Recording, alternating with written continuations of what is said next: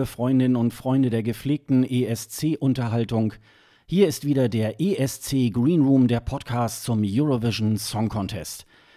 Wir beginnen gerade mit Folge 36. Heute ist Samstag, der 10. August 2019. Mein Name ist Sascha Gottschalk und ab heute schalte ich in eine ganz andere Stadt, nämlich, ich glaube, nach Mainz zu Sonja Riegel, die mit mir hier zusammen ab sofort diesen Podcast machen wird. Hallo Sonja. Hallo Sascha. Erster schwerer Fehler. du schaltest nach Wiesbaden. Ah, nach Wiesbaden, alles klar, gut, okay. Weil irgendwie in deinem Abbinder, wir hatten irgendwie auch schon miteinander gemailt, stand da immer äh, Mainz. Äh. Ja, ähm, das ist eine geografische Besonderheit. Es das heißt tatsächlich Mainz-Kastell, der, ja. äh, der Stadtteil, äh, ja. gehört aber nach Hessen zu Wiesbaden. Oh Mann, ja, das ist äh, ein schwerer Fehler, gleich ganz am Anfang. ja, kann nur noch besser werden. ja, herzlich willkommen, Sonja. Ähm, nach, Vielen Dank. Nachdem Dennis äh, hier uns ja äh, verlassen hat, äh, stand ich natürlich äh, so ein bisschen vor der Entscheidung, ja, mit wem mache ich es denn jetzt hier weiter? Weil den ESC Green Room, den wollte ich unbedingt äh, weitermachen. Ich bin jetzt aus ähm, Israel wiedergekommen, wo der letzte ähm, Eurovision Song Contest ja stattgefunden hat. Und dann habe ich so gedacht, ja, und ähm, Dennis hat mir kurz nach dem ESC ja dann gesagt, hm, er würde nicht mehr so gerne äh, weitermachen. Also hat auch diverse andere Verpflichtungen ähm, so drumherum, beruflich und auch privat. Und irgendwie, ich glaube, drei Tage später oder so, ähm, hast du mich angeschrieben, ob es irgendwie eine Möglichkeit gäbe, ähm, dass wir vielleicht irgendwie eine Kooperation miteinander machen. Äh, mit deinen Bleistiftrockern zum Beispiel und äh, wir mit dem ESC Green Room. Und da habe ich so gedacht, hey, das würde doch irgendwie passen. Und habe doch gleich mal gefragt, äh, wenn, wie wäre es denn eigentlich, wenn du gleich den ESC Green Room mitmoderierst? Ja, das war eine nette Überraschung. So war natürlich meine Anfrage nicht gemeint, weil ich das mit Dennis gar nicht wusste zu dem Zeitpunkt. Mhm. Äh, aber es ist natürlich gut, dass sich das so ergeben hat. Freut mich sehr. Welche äh, Beziehung hast du denn so zum äh, Eurovision Song Contest? auch eine, eine ziemlich äh, gefestigte, würde ich es mal, würd mal nennen. Also schau das natürlich auch schon ewig. Das erste Mal, dass ich mich so richtig dran erinnern kann, war Gildo Horn. Muss man vielleicht dazu sagen, ich bin Jahrgang 86, also das war dann so mit, mit 12 dass ich das erste Mal das geguckt habe. Aber jetzt auch war dann immer schwierig, zu Hause das durchzusetzen. So, ja, komm, wir schalten für Gildo mal rüber. Okay, ja, das geht. Und später habe ich dann versucht, mir das auch länger anzugucken, also den ganzen Contest oder so. Und habe dann äh, tatsächlich 2011 die Chance genutzt, äh, hinzufahren nach Düsseldorf, was nicht so weit ist von mir aus und äh, war dann später äh, auch einige Jahre Redakteurin bei t-online.de und hab's da geschafft, dann zweimal halt auch äh, beruflich zum ESC zu fahren. Das war einmal Wien und einmal Stockholm. Gibt es da ähm, auch Unterschiede äh, von der Arbeitsweise in Wien und in Stockholm? Ähm, was hast du da so für Erfahrungen gemacht? Gute Frage. Eigentlich gab es da gar nicht so große Unterschiede, weil also du weißt es ja inzwischen auch, man äh, sitzt halt dann im Pressezentrum, äh, kriegt da das meiste mit, guckt sich Proben auf der Leinwand an, guckt sich Proben in der Halle an. Und das Problem war, dass ich in Stockholm tatsächlich auch nur drei Tage sein durfte. Da war das Budget sehr knapp kalkuliert. Und ich war dann wirklich nur von, ich bin glaube ich Dienstagmittag angekommen und musste Freitagmittag schon wieder weg. Mhm. Das heißt, da war dann gar nicht so viel. Da waren es wirklich nur dieses klassische Probe gucken, Show gucken, über die Show was machen, Videos schicken, Texte schicken, alles aus dem Pressezentrum, dann vielleicht nebenbei noch ein paar Interviews, was man so gekriegt hat, für was man noch so Zeit hatte. Und dann halt wieder der nächste Tag wieder das gleiche. Da kann ich gar nicht so viel sagen. Ich fand, die waren beide super organisiert. Da kannst du ja vielleicht, oder hast du auch schon teilweise was zu Israel gesagt, dass es da alles ein bisschen, bisschen laxer war. Aber da fand ich jetzt gar nicht so einen großen Unterschied zwischen den beiden, muss ich sagen. Ja, ähm, äh, das sehe ich auch immer. Äh, ich sage, also ähm, jetzt als wenn man jetzt so als als ESC-Podcaster irgendwie, ähm, da wird man ja dann so als als äh, Medium ja nicht so ernst genommen und die ich sag mal, richtigen Medien, die kommen ja tatsächlich auch immer erst so die letzten vier Tage vor dem ESC auch, weil die Redaktionen dann auch äh, nicht so viel äh, Geld ausgeben wollen, dass sie da irgendwie jemanden 14 Tage lang irgendwie da auch hinschicken. Also äh, es ist dann schon auch im Pressezentrum so in der ersten Woche auch, äh, man kriegt noch gut Plätze. Also man kann sich dann den Platz aussuchen, wo man sich hinsetzt und so. Und das ist dann nachher so äh, Richtung ähm, während der Semifinals und dem Finale dann natürlich auch schon wieder ein bisschen, äh, bisschen voller. Und äh, ja, ich glaube, das sind auch beides so ESCs gewesen, gewesen sowohl in äh, Österreich als auch in, in Schweden, äh, die natürlich auch gut organisieren können. Ne? Also ähm, die Schweden zum einen, ähm, weil sie es eigentlich gefühlt ja alle drei, vier Jahre machen und äh, die Österreicher, ähm, ja, ist ja so eine ähnliche ich sag mal, Organisationsmentalität wie bei den Deutschen. Ne? Also es ist dann schon irgendwie, glaube ich, auch ganz, ganz schön auch äh, da gemacht. Ähm, äh, ja, du, du machst ja unter anderem auch einen äh, Musikpodcast. Ähm, mhm. Da stellt sich für mich ja so die Frage, schließt es sich irgendwie aus, wenn man so äh, Musik äh, äh, ist und sich da tatsächlich auch ein bisschen besser auch mit auskennt und dann äh, ähm, mag man auch noch den, den ESC. Ähm, äh, was würdest du sagen? Schließt sich das aus oder ist das eher eine Ergänzung? Ich finde es interessant, wie, wie schlecht du in dieser Frage eigentlich schon den ESC machst. so, so impliziert. Ja, äh, äh, also es wird ja immer gesagt, ne? Also es ist ja ein Schlagerwettbewerb und es ist ja, ähm, also äh, das ist ja eigentlich gar keine richtige Musik und so. Und ähm, äh, meine Erfahrung ist eher die, äh, das hat sich sogar tatsächlich in den letzten Jahren sehr, sehr professionalisiert. Ähm, und äh, ich kann mir aber schon vorstellen, dass man vielleicht sagt, irgendwie, ja, das hat mit Musik nicht so viel zu tun, weil es dann doch eher eine Show ist, ne? Ja, aber ich finde, das ist einfach auch ein Aspekt von Musik. Ob ich den jetzt immer brauche, ist halt dahingestellt, aber einfach, dass es unterhaltend ist, in welcher Form auch immer. Das, äh, also sowas der Musik abzusprechen, fände ich jetzt vollkommen falsch. Abgesehen davon, dass tatsächlich da auch Songs rauskommen, bei denen ich sage, die sind richtig, richtig stark, die höre ich mir auch so an. Was das Witzige ist, wenn du mich darauf ansprichst, dass ich eben auch Musikredakteurin bin, äh, dann habe ich festgestellt, dass der ESC irgendwie trotzdem noch mal so was ganz anderes ist, einfach weil meine Routine ist, ich kriege so viele CDs zugeschickt oder inzwischen sind es halt Downloads. Man hört sich das an, das rauscht alles so durch, äh, man nimmt sich das, was hängen bleibt, auf irgendeine Art, beschäftigt sich da ein bisschen mehr mit, hört das noch ein, zweimal an, schreibt was drüber, dann kommt das nächste.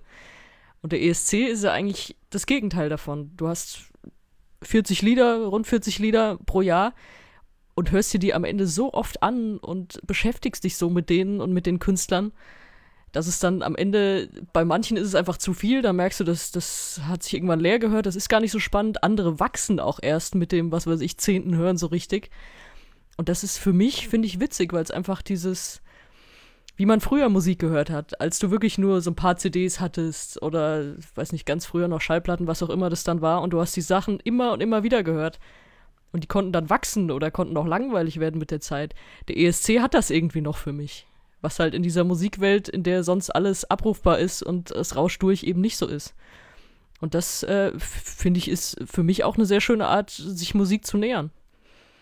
Ja, das, äh, das kenne ich aber auch. Es gibt so ein, zwei Lieder, die äh, für mich erst nach dem ESC so langsam, dass ich so denke, ach ja, eigentlich gar nicht mal so schlecht, wo man oder oder wenn du so alte Jahrgänge durchhörst und ja. denkst, oh, das war eigentlich geil, ja. ja. Oder, es, oder ja. du hast noch so eine Playlist mit den mit den besten ESC-Hits und mhm. hörst dir die einfach heute noch an. Mhm. Mhm.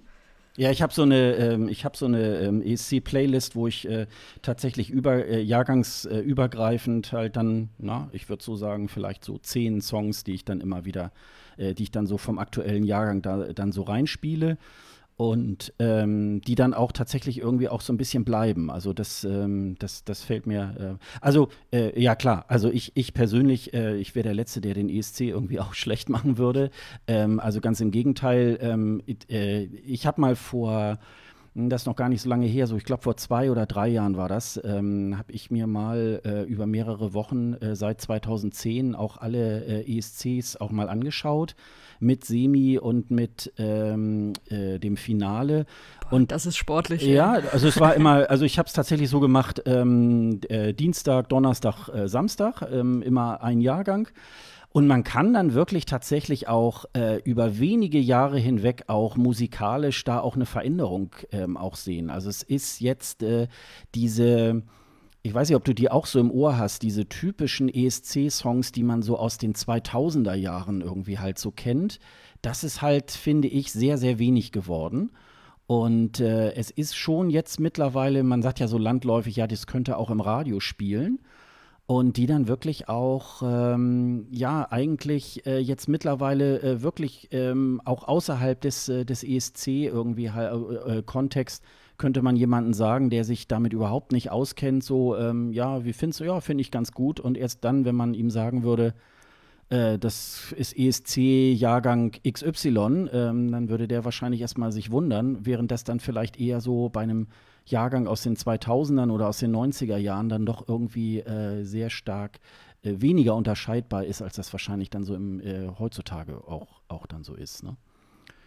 Ja, ist so ein bisschen gut und schlecht zugleich. Ne? Ich meine, wir haben so viele schwedische Songwriter jetzt.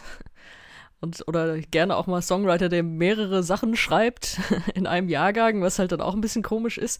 Weil ich muss gestehen, was mich auch so früher beim ESC angefixt hat, ist halt, dass du da Sachen hörst, äh, die du sonst nicht hörst. Also so gerade so aus, aus anderen Ländern mit so mit einfach anderen musikalischen Farben drin, die ich mir vielleicht auch privat gar nicht so anhören würde, weil es nicht so, nicht so meine Musikrichtung ist. Aber da kriegst du trotzdem was raus und du kriegst ein Gefühl dafür. Und das geht ja so ein bisschen verloren, wenn jetzt halt irgendwie die gleichen paar Songwriter da immer was schreiben. Deswegen äh, finde ich einerseits gut und andererseits schlecht. Da bin ich so ein bisschen, bisschen hin und her gerissen, weil ich das eigentlich immer geil fand. Wenn wir jetzt zum Beispiel auf, auf dieses Jahr gehen, die äh, Polinnen, das hatte ja eine wirklich ganz eigene Farbe. Da muss ich sagen, es hat mir nicht gefallen. Ich mochte diesen Schreigesang nicht. Ich weiß, da haben wir, als das Mikro noch nicht an war, auch schon viel drüber gestritten, ist das gut oder ist das nicht gut. Ähm, ich mochte es nicht, aber ich finde es gut und legitim, dass sowas dabei ist. Ja, das könnte wieder mehr sein, ne? Also ähm, ja, gerade also, so, da hätte ich nichts dagegen. Gerade so aus den ehemaligen äh, jugoslawischen Staaten, da wird dann schon auch äh, eher noch so sehr traditionell ähm, äh, äh dann was geschickt wo man ähm, schon auch, ja, das hört man wie gesagt auch nicht so alle Tage. Ähm, aber das hat dann schon so doch noch einen sehr starken äh, na nationalen Kolorit oder äh, landestypischen äh, Kolorit. Ähm, während das dann, ja, ich sag mal so, zum Beispiel Aserbaidschan, die halt wirklich auf Nummer sicher gehen und sich dann irgendwo äh, einen schwedischen Komponisten irgendwie halt äh, dann einkaufen. Aber das, ähm, ja, also und, äh, und ich glaube, so in dieser ähm, Faszinationswelt, in der du dich da ja auch befindest, irgendwie, glaube ich, bist du ähm, super geeignet, hier ähm, die nächsten Folgen dann auch hier äh, mit zu bestreiten. Und da freue ich mich natürlich auch schon äh, ganz doll drauf.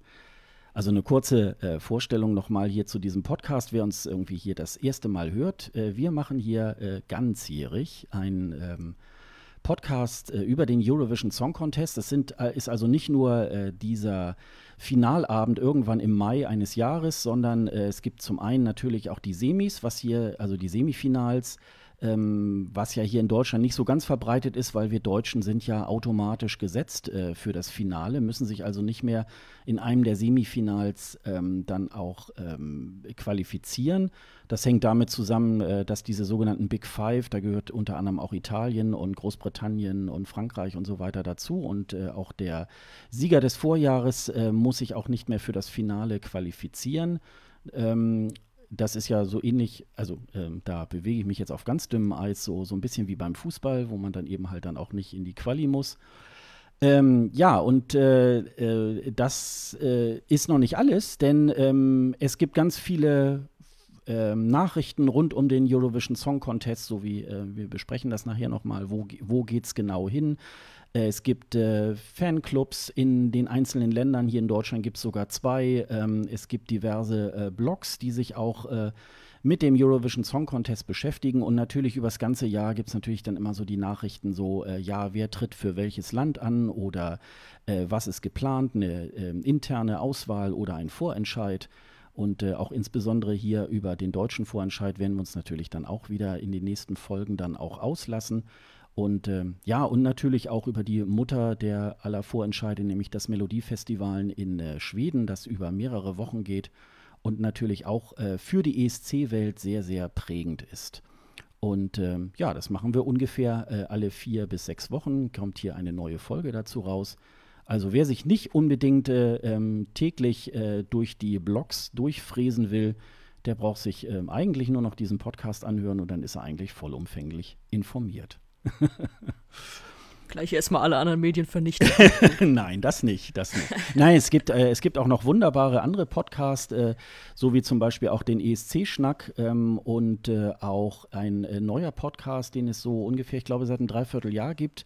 Äh, Merci Cherie aus äh, Österreich.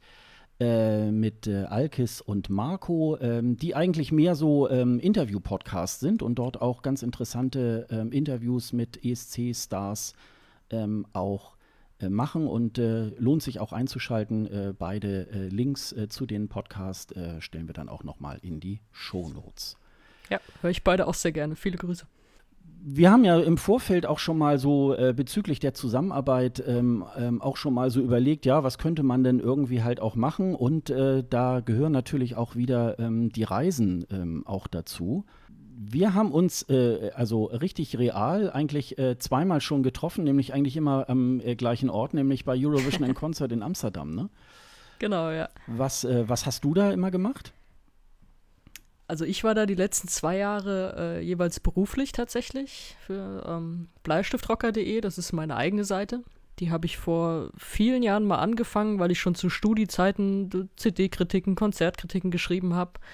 Und die Seite, für die ich das gemacht habe, die haben irgendwann einen Relaunch gehabt und gesagt, die ganzen alten Sachen fliegen runter.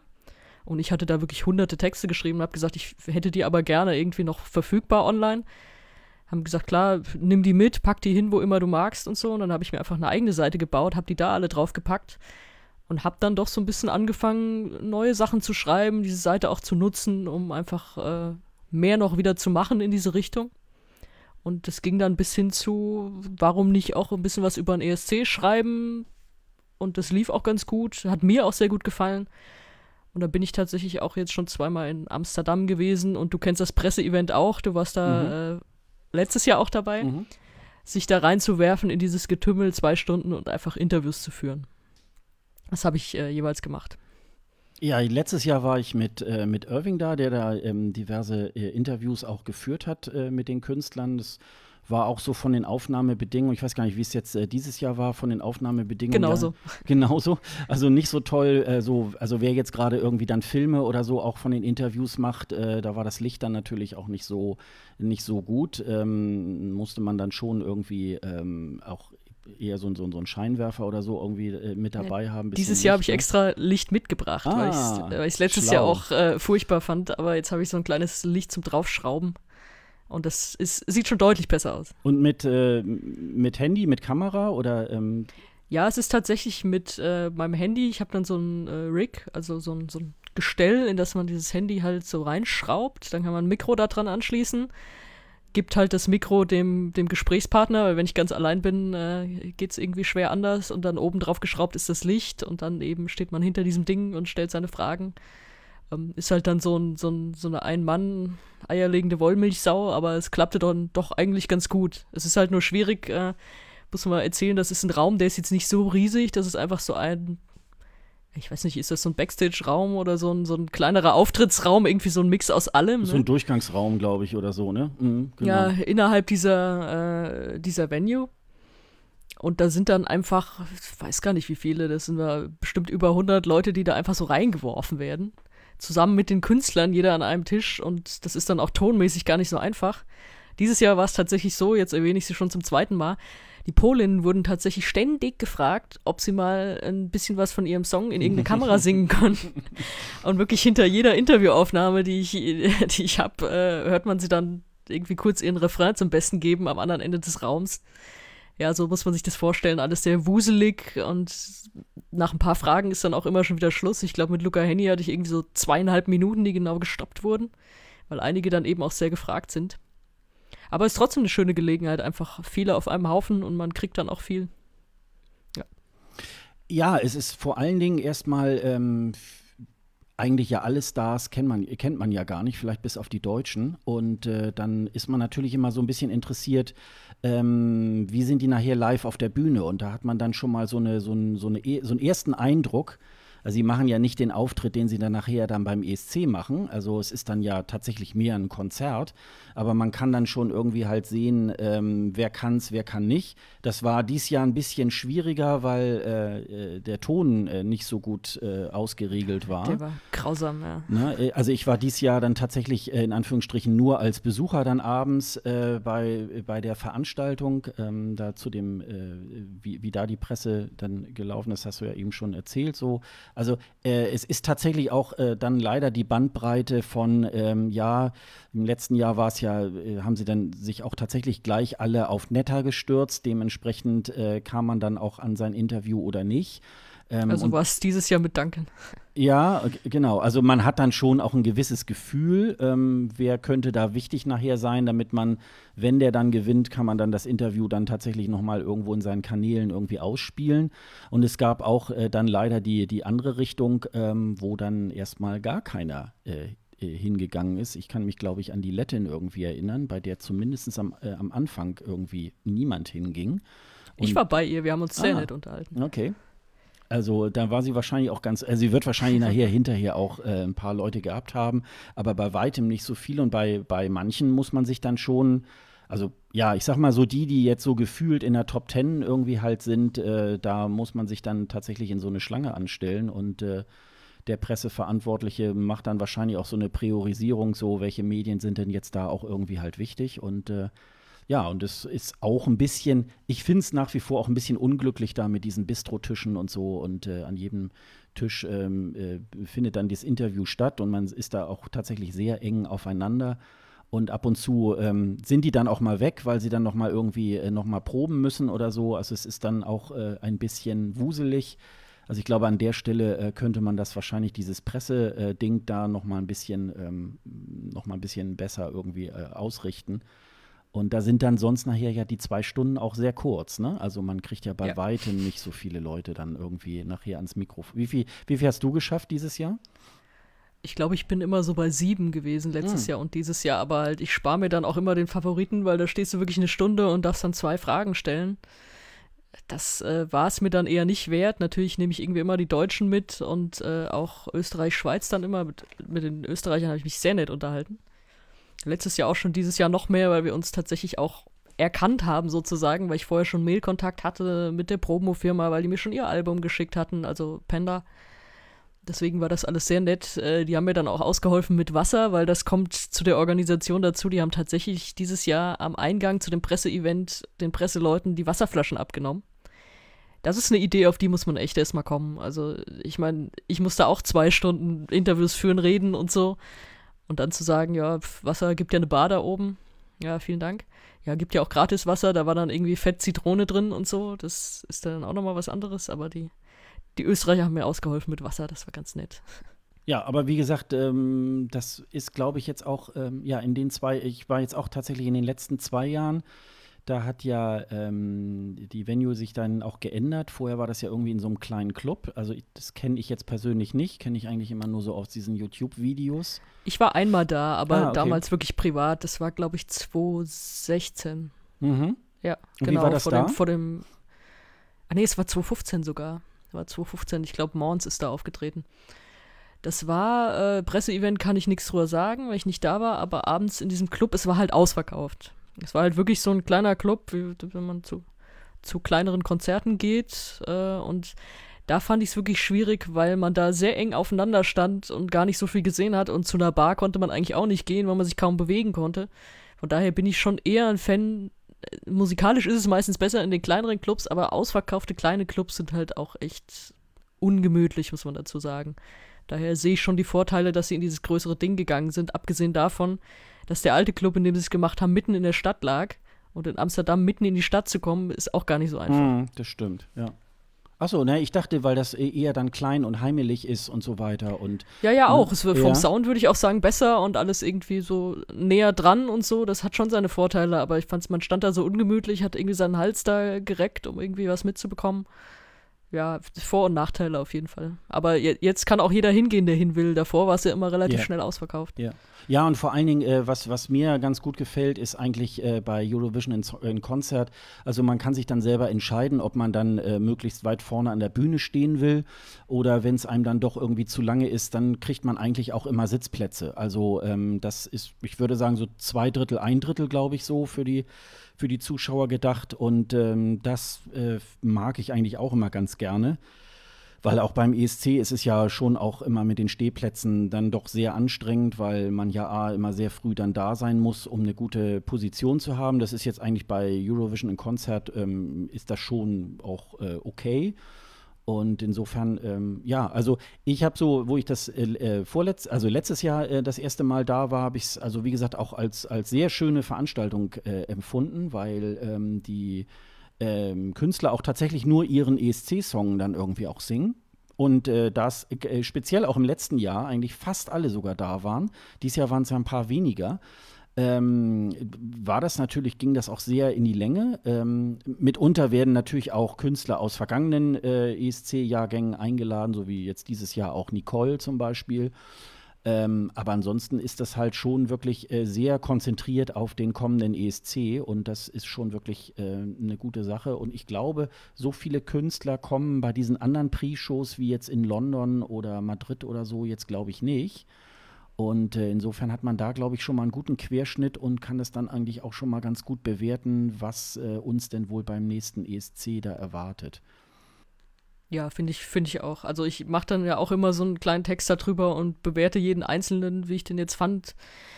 Ich finde so ein kleines Problem daran, auch, also das, das ist super, die singen alle nur ihren, ihren ESC-Song, man kriegt wirklich einen Eindruck, man kriegt auch so einen Eindruck über den ganzen Jahrgang, so ein bisschen sind das jetzt viele Balladen oder wie auch immer.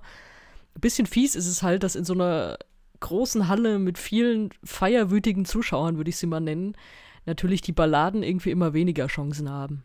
Also, dass da äh, die Partynummern besser ankommen und das vielleicht auch so ein bisschen verzerrt, äh, im Gegensatz zu dem, was dann später beim Contest rauskommt, das stelle ich da eigentlich immer wieder fest. Einfach, das ist aber auch sehr normal. Also, dass alle so richtig gebannt zuhören, wie sie es bei Duncan am Ende gemacht haben, das hast du ja bei diesen Balladen nicht. Die verlieren ja relativ oft so eine große Halle dann und du weißt, okay, da kommt es drauf an, wie ist das inszeniert, wie kommt das im Fernsehen später rüber. Das ist ja dann auch nicht auf die Zuschauer vor Ort abgestimmt, sondern wirklich auf starke Bilder das äh, ist dann immer noch so ein bisschen schwer zu bewerten, finde ich. Aber zum Beispiel im letzten Jahr wurde ja Michael Schulte ganz schön gefeiert bei Eurovision in Konzert. Also ähm, da hatte ich schon so den Eindruck, ähm, das ja jetzt nun auch kein Spaßlied.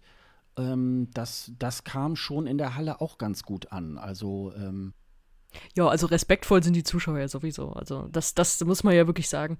Aber jetzt, ich, was war das dieses Jahr? War das Serbien oder so? Ich wirklich dachte so, ach ja, pff, in so einer großen Halle echt verloren und so. Aber das ja dann durch starke Bilder tatsächlich auch äh, dann doch viel besser abgeschnitten hat, als ich gedacht hätte. Das sind, das sind so Sachen und dass du denkst, okay, zu Lavender haben irgendwie alle gefeiert. Finde ich, find ich immer noch, dass es, dass es viel besser hätte abschneiden müssen im Finale. Aber denkst du, alle singen da mit, alle machen da Party und dann am Ende so, ach ja, guck mal, ist irgendwie fast ganz hinten. Das verzerrt, finde ich, so ein bisschen durch so, durch so eine Veranstaltung. Ja, aber wie gesagt, Eurovision in Konzert, das werden wir uns, glaube ich, auch tatsächlich wieder ein bisschen, äh, äh, bisschen stärker angucken. Ja, ähm, gerne. Ich hoffe, dass es stattfindet, aber ich wüsste jetzt nicht, warum nicht. Natürlich wahrscheinlich Amsterdam ein bisschen, ja, wir haben das kleine Event und das große Event ist woanders. Ja, ich glaube, äh, das war irgendwo bei Instagram, glaube ich, neulich in so einer Story. Da haben die dann gefragt, irgendwie, ob man äh, irgendwie wieder Bock drauf hätte. Und da war natürlich, glaube ich. Äh, wir haben aber selber keine Antwort gegeben, ne? Äh, doch, ich habe eine Antwort gegeben. Also es waren dann. Nein, nein, nein, aber, aber die haben dann nicht gesagt, okay, so, ihr habt ja, alle ja. gesagt, ihr ja, wollt, dann machen wir es oder so. Also da kam ja nichts hinterher bisher, ne? Ja, äh, ich glaube, äh, da ist vielleicht intern gerade im Moment noch so eine, ja, dass man, dass man sich da abspricht, was wollen wir da machen und so weiter. Ich persönlich ähm, sehe da eigentlich im Moment gar keinen Grund, warum es eigentlich nicht stattfinden sollte. Ähm, werden wir mal schauen. Aber auf jeden Fall, äh, das lohnt sich. Die äh, Karte, kostet, glaube ich, auch nicht mehr als 50 Euro oder so, glaube ich. Also das äh, finde ich, das, das geht auch, also für das Aufgebot. Und äh, Amsterdam ist, auch wenn man immer so ein bisschen aufpassen muss, dass man nicht überfahren wird in der Stadt, äh, von den Radfahrern. Von Fahrrädern. Genau, genau, nicht von den Autos, sondern von den Radfahrern. Also ähm, äh, ist das wirklich immer ähm, also ein schöner, äh, äh, ein schöner Termin und Dazu zum äh, Thema ähm, Kooperation, dann kann ich ja mal die Kamera halten, dann kannst du in Ruhe deine, deine Interviews führen. Das können wir ja dann mal so aufteilen. Das wäre natürlich richtig geil, wenn ich mal nicht allein unterwegs wäre. Ja, das, äh, das können wir gerne, das können wir gerne dann tun. Also, ähm, da komme ich drauf zurück. Ne? Ja, genau. äh, ja, dann ähm, irgendwie, irgendwo wird es dann wohl auch wieder einen Vorentscheid auch in Deutschland wohl stattfinden. Ähm, keine Ahnung, man, äh, man, man äh, hat irgendwas vor dem ESC gehört, dass äh, wieder äh, Künstler eingesammelt werden äh, für das Panel. Ähm, die äh, Suche war dann sehr schnell abgeschlossen. Keine Ahnung, ob es da jetzt irgendwie weitergeht. Ich gehe aber mal davon aus, ähm, zumindest die sehr mageren Aussagen äh, von Thomas Schreiber, der ja hier äh, beim NDR dann für äh, Deutschland beim ESC äh, zuständig ist, äh, hat sich zumindest dazu geäußert, dass äh, es da wohl irgendwie wieder eine ähm, Teilnahme gibt. die ist auch, glaube ich, auch schon bestätigt worden. Und dann werden wir mal gucken, ob das vielleicht so in Berlin oder wo auch immer irgendwie stattfindet. Und ich glaube, das lohnt sich eigentlich auch immer, ähm, da mal vorbeizugucken und vielleicht nächstes Jahr werde ich mich, oder ja, nächstes Jahr wäre es ja dann, ähm, äh, würde ich mich dann, glaube ich, auch dann eher ins Publikum setzen, als jetzt ähm, da in der Presselounge. Wie sind da deine Pläne in der Richtung? Ja, hätte ich auf jeden Fall auch Bock, äh, dahin zu kommen. Allerdings würde ich es wahrscheinlich äh, versuchen, pressemäßig oder auch pressemäßig zu machen. Habe ich tatsächlich bisher einmal gemacht beim Vorentscheid. Der war in Köln konnte ich ja dann, konnte ich ganz gut verargumentieren, auch beim damaligen Arbeitgeber, so, ja, fahre ich gerade mal hoch und äh, bringe ein paar Videos mit und blogge von da und so. Das war, äh, als Jamie Lee gewonnen hat, also 2016. Und das war dann alles ganz interessant zu sehen mit äh, Proben und so, aber wie du sagst, man sitzt dann halt äh, während, des, der eigentlichen Show dann einfach in so einem Presseräumchen und guckt das, guckt das auf einer Leinwand. Was okay ist, wenn du, wenn du live dazu bloggst, muss man dann halt, halt überlegen, was man da macht. Aber wenn man dann die Chance hatte, einfach noch Interviews zu führen oder weiß ich nicht, wenn wir da irgendwie podcastmäßig noch was mitnehmen können, ist das natürlich super. Also hätte ich auf jeden Fall mal wieder Lust, auch mal wieder live dabei zu sein. Hat sich bisher halt einfach nicht ergeben. Ich habe dann immer probiert, so ein bisschen vorab Interviews halt äh, per Mail irgendwie einzusammeln mit den Künstlern, die da aufgetreten sind. Das hat auch meistens ganz gut geklappt, aber es ist natürlich was anderes, wenn du dann nochmal live vor Ort bist. Ja, wir können es ja so machen. Ich setze mich ins Publikum, du in die Presselounge und dann äh, äh so, ja, also hier geht ja gerade die Luzi ab und bei euch gibt es dann Schnittchen oder so. Vielleicht äh, kann man dann das da vielleicht miteinander irgendwie da ganz gut verbinden. Ich ähm, sehe schon, du bist ne? Mitarbeiter des Monats bei bleistiftrocker.de. ein Titel, den es bisher einfach noch nicht gab, aber. Ja, und dann auch, dann so, auch so August, September, Oktober. Ja, genau, genau. Einfach den, die ganze ESC-Saison durch. ja, dann also, Sommerpause, dann wieder September. Ja, genau. dann war im Urlaub ja. und dann, äh, dann ging es wieder weiter. Ähm, und natürlich der Eurovision Song Contest, der ist ja dieses Jahr ähm, auch mal nicht so weit. Also ähm, ähm ich habe da jetzt auch tatsächlich ähm, vor, dorthin zu fahren, wo auch immer er dann stattfindet, weil den kann man auch äh, wirklich ganz gut dann auch mit der Bahn auch äh, tatsächlich erreichen.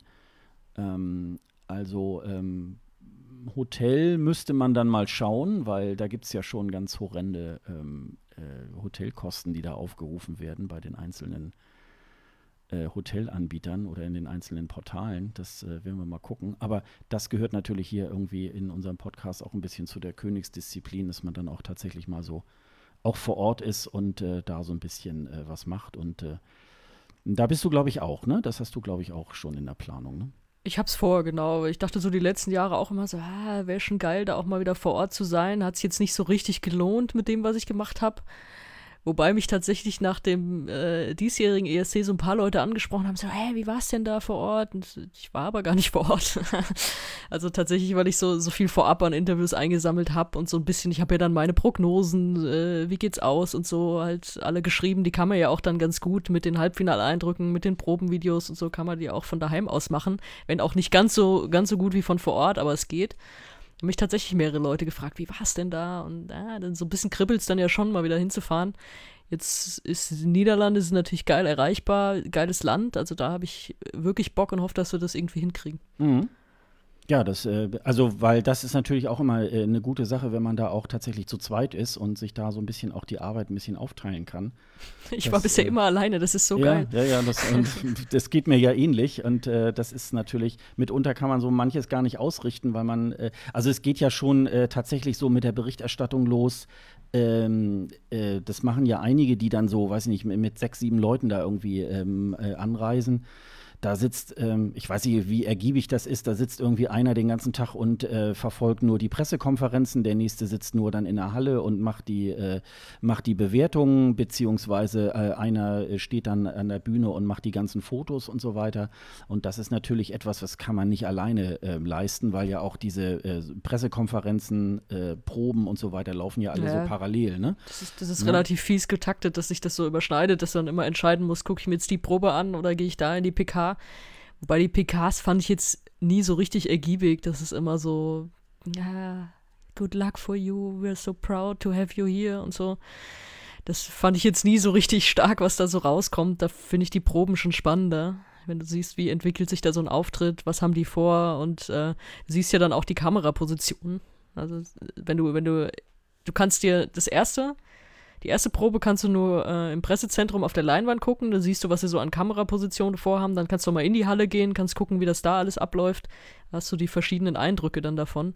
Das ist meistens spannender als die Pressekonferenzen finde ich. Ja, ich glaube äh, tatsächlich, ich habe mich da auch mit Leuten drüber unterhalten. Ich glaube, dieses Thema Pressekonferenzen ist, glaube ich, auch äh, sowieso ausgelutscht. Das ist, glaube ich, mal in so einer Zeit entstanden, wo das, äh, glaube ich, noch ähm, ganz äh, noch interessanter war. Ähm, aber äh, es sind auch tatsächlich immer die gleichen Leute, die auch dann die Fragen stellen. Also ähm, das äh, ist dann ähnlich.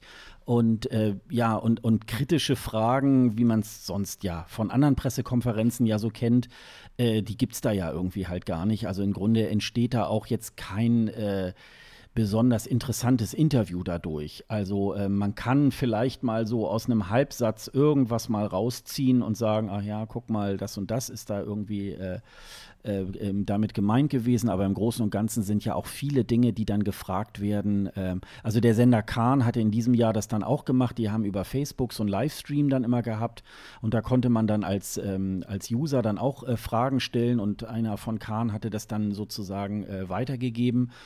Das ist vielleicht auch noch irgendwie so eine Geschichte, wo man so vielleicht ja Facebook und ähnliche soziale Medien da auch nochmal vielleicht stärker mit einbindet. Ähm, aber es ist halt ja auch oft dann tagsüber mitten in der Woche, das kann sich ja meistens ein Berufstätiger ja auch letztendlich gar nicht äh, so in der Gänze irgendwie halt angucken. Und äh, da hast du schon recht, da sind tatsächlich die Proben die ja die Einzelproben ja zweimal stattfinden und ich, ich überlege gerade, ich glaube drei Durchgänge pro Probe irgendwie und man sieht dann manchmal, ähm, so wie bei Duncan, man macht einmal mit Lampe, einmal ohne Lampe und so und ähm, das äh, ist dann schon irgendwie auch ganz interessant. Ähm, aber äh, ja, aber äh, gut, wenn man das dann irgendwie so ein bisschen auch abdecken kann, dieses ganze äh, Thema, dann ist das natürlich auch irgendwie eine feine Sache. Auf jeden Fall. Aber was mir zu einer Pressekonferenz gerade noch einfällt, ich finde das immer lustig. Ich, habe es jetzt noch gar nicht erwähnt, aber äh, ich bin beim Hessischen Rundfunk auch in der Sportredaktion. Also das ist so mein, mein zweiter Job neben der Musiksache. Und so gerade wenn es um Fußball geht, heißt es ja auch immer, ah, diese Pressekonferenzen sind so, sind so Kuschel-Events oder nichts kommt dabei raus.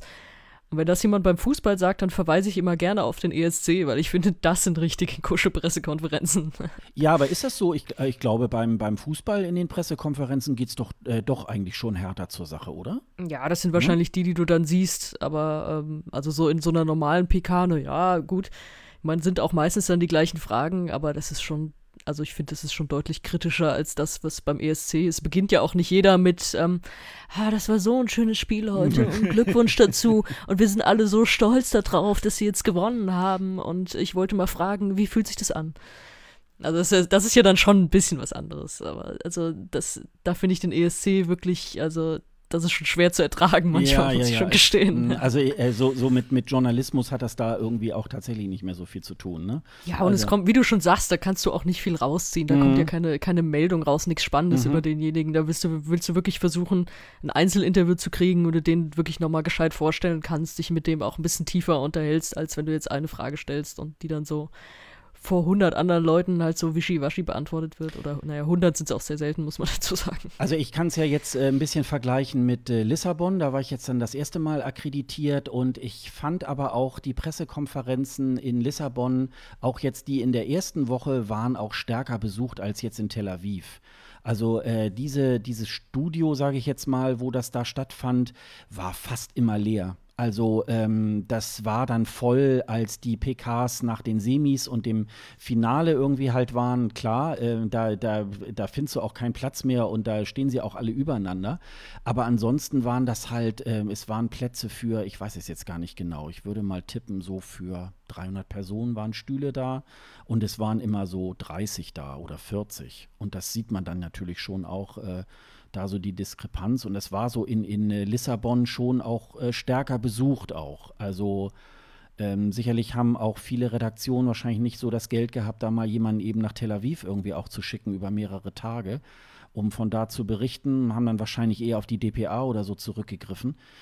Und ähm, das ähm, ist schon für mich auch so ein, äh, so ein Hinweis, naja, das wird wohl, glaube ich, ähm, vielleicht eher mal so eine Geschichte, die man dann auch noch mal ähm, hinterfragen sollte, ob man sie vielleicht die nächsten ESCs auch immer noch so in der Gänze irgendwie anbieten muss. Also ich glaube, es reicht auch, wenn jeder Künstler einmal eine Pressekonferenz macht und nicht jedes Mal nach jeder Probe oder so. Also ich glaube, das äh, ist, glaub, wäre, glaube ich, auch schon mal irgendwie ein Gewinn. Also ja, gut, oder dass du dafür halt die Einzelzeit für Einzelinterviews einfach verlängerst. Ja, ja, genau, dass man da irgendwie mehr. Also das ist ja immer, äh, jetzt dieses Jahr war es so, es gibt dann immer so eine Wand, da kommen die dann, äh, kommen die dann raus und stellen sich hin und äh, dann kannst du Fotos machen.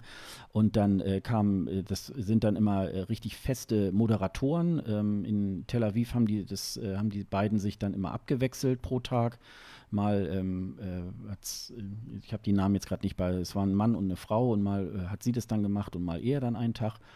Und äh, ja, und dann, dann kannst du vielleicht noch irgendwie, wenn du schnell bist, ein Selfie mit denen irgendwie machen und dann sind die auch schon im Grunde genommen ganz schnell wieder weg. Ne? Also ähm, insofern ist es da. Und äh, warst du sonst schon mal irgendwie auf, auf anderen ESC-ähnlichen äh, äh, Veranstaltungen, was ich, Fanclubs oder so? Ich habe jetzt echt überlegt, was, was ist eine ESC-ähnliche Veranstaltung? Da fällt mir erstmal überhaupt nichts ein. Ja, ja gut, also ähm, vielleicht ja auch irgendwie ein Vorentscheid noch irgendwo anders oder. Ach so, okay, ne? du meinst also, schon aus dieser Bubble. Ich ja, dachte ja, ja, jetzt genau, irgend, irgendwer, genau. der sich sowas ähnliches ausdenkt. Ja. Eigentlich nicht wirklich. Also auch diese, ich sehe immer, wie ihr äh, auch die letzten Jahre diese Vorentscheide so richtig äh, heftig verfolgt habt, zumindest einige. Da bin ich auch immer so ein bisschen neidisch, weil ich halt gerade so als, als äh, Sportredakteurin hat man dann wenig Zeit, auch äh, sich, weiß ich nicht, Samstagabend oder so mit sowas zu beschäftigen. Da hat man dann eher Dienst so an, an diesen Tagen. Ich werde dieses Jahr versuchen, da auch ein bisschen mehr zu schauen. Ich versuche es jedes Jahr, mir Dänemark, Norwegen anzugucken. Einfach so aus Verbundenheit zu diesen Ländern, auch weil ich beide Sprachen auch so ein bisschen verstehe zumindest. Also einfach so auch, um, um da mal wieder was zu gucken, um da so ein bisschen reinzukommen und auch einfach um zu sehen, wer dann da gewinnt, wen die sonst so haben. Aber äh, muss ich sonst gestehen, komme ich wenig dazu. Bin ich bisher wenig zugekommen, leider. Also es ist ja auch ähm, recht schwer, dieses äh, oder je, ja dieses Jahr praktisch in der in der letzten Saison. Ähm, äh, wir bieten ja jetzt auch in diesem Jahr oder in dieser Saison auch ähm, wieder die Livestreams irgendwie an zu den äh, Vorentscheiden. Wenn ihr dann auf ähm, escgreenroom.de gebt, äh, werden wir das auch wieder ähm, wieder anbieten und ähm, auch im Laufe des Abends kommt vielleicht noch mal der eine oder andere Livestream dazu, der vielleicht auch eine bessere Verbindung irgendwie darstellt und so weiter. Das halten wir dann auch äh, an den Abenden auch immer aktuell. Ähm, da habe ich so das erste Mal tatsächlich mitunter manchmal so drei oder vier Vorentscheide gleichzeitig so äh, bei mir auf den Bildschirm irgendwie gehabt und immer mal da eingeschaltet und mal da. Also ähm, äh, vielleicht mit Bezug zum äh, Fußball sollte man vielleicht mal so eine Konferenzschaltung irgendwie da auch mal vielleicht einführen. Oh, das wäre geil. Ne, dass man sagen würde, so und jetzt gehen wir noch mal nach äh, Dänemark und äh, was da so jetzt gerade passiert und äh, also ähm, ich stelle mir das bei dir aber auch ungefähr vor, wie so, wie so jemand an der Börse mit so, mit so 16 Monitoren und da läuft was und da läuft was und so völlig gestresst und was passiert jetzt da und so. So stelle ich mir das vor, wenn, wenn du so viele Vorentscheide gleichzeitig guckst. Ja, also ähm, der Vorteil ist natürlich äh, zum Beispiel Ukraine, äh, die fangen meistens immer schon so gegen 18 Uhr an. Also manchmal ist ja auch durch die Zeitverschiebung, also ähm, äh, Australien war natürlich top, weil das war an einem Samstagmorgen um 10 Uhr ging das los, während die dann da schon Abend hatten. Also das war dann schon mal außen vor und man konnte das wirklich ganz in Ruhe ähm, irgendwie schauen. Und ähm, ähm, man hat dann natürlich schon mit vorher mal so sich die Playlist irgendwie angehört, dann weiß man auch so ungefähr so, wann muss man wie wo irgendwie einschalten. Ähm, aber es ist halt dann natürlich auch immer nur so ein Gesamteindruck und äh, natürlich verstehe ich auch nicht äh, sämtliche Sprachen, die da ähm, auch gesprochen werden. Aufgrund des äh, ESC Hintergrunds weiß man dann jetzt auch so ungefähr, ach ja, jetzt machen sie das und das. Ähm, ähm, das kriegt man dann schon irgendwie ähm, halt mit. Und ähm, ja, oder man hat einfach auch Glück, dass so manche Vorentscheide, ich glaube, der äh, von Großbritannien, der ist dann, glaube ich, auch immer freitags. Also ähm, da ist es dann auch, und natürlich der deutsche Vorentscheid ist ja meistens in den letzten Jahren ja immer donnerstags gewesen und ähm, das kann man dann schon äh, noch ganz gut machen. Was ich dieses Jahr tatsächlich mir mal vornehmen wollte, ist tatsächlich das Sanremo Festival auch tatsächlich mal ähm, die ganze Woche äh, mir da auch mal anzutun. Das ist schon sehr langwierig, aber ähm, das, was ich so im Nachgang mal so gehört habe, ähm, sind da auch tatsächlich ganz gute Titel dabei. Also Sanremo Festival ist ja eigentlich nicht im Grunde der Vorentscheid, sondern daraus ist eigentlich auch mal der ESC auch entstanden. Und als Abfallprodukt darf der Sieger dann äh, für Italien ähm, dort äh, antreten.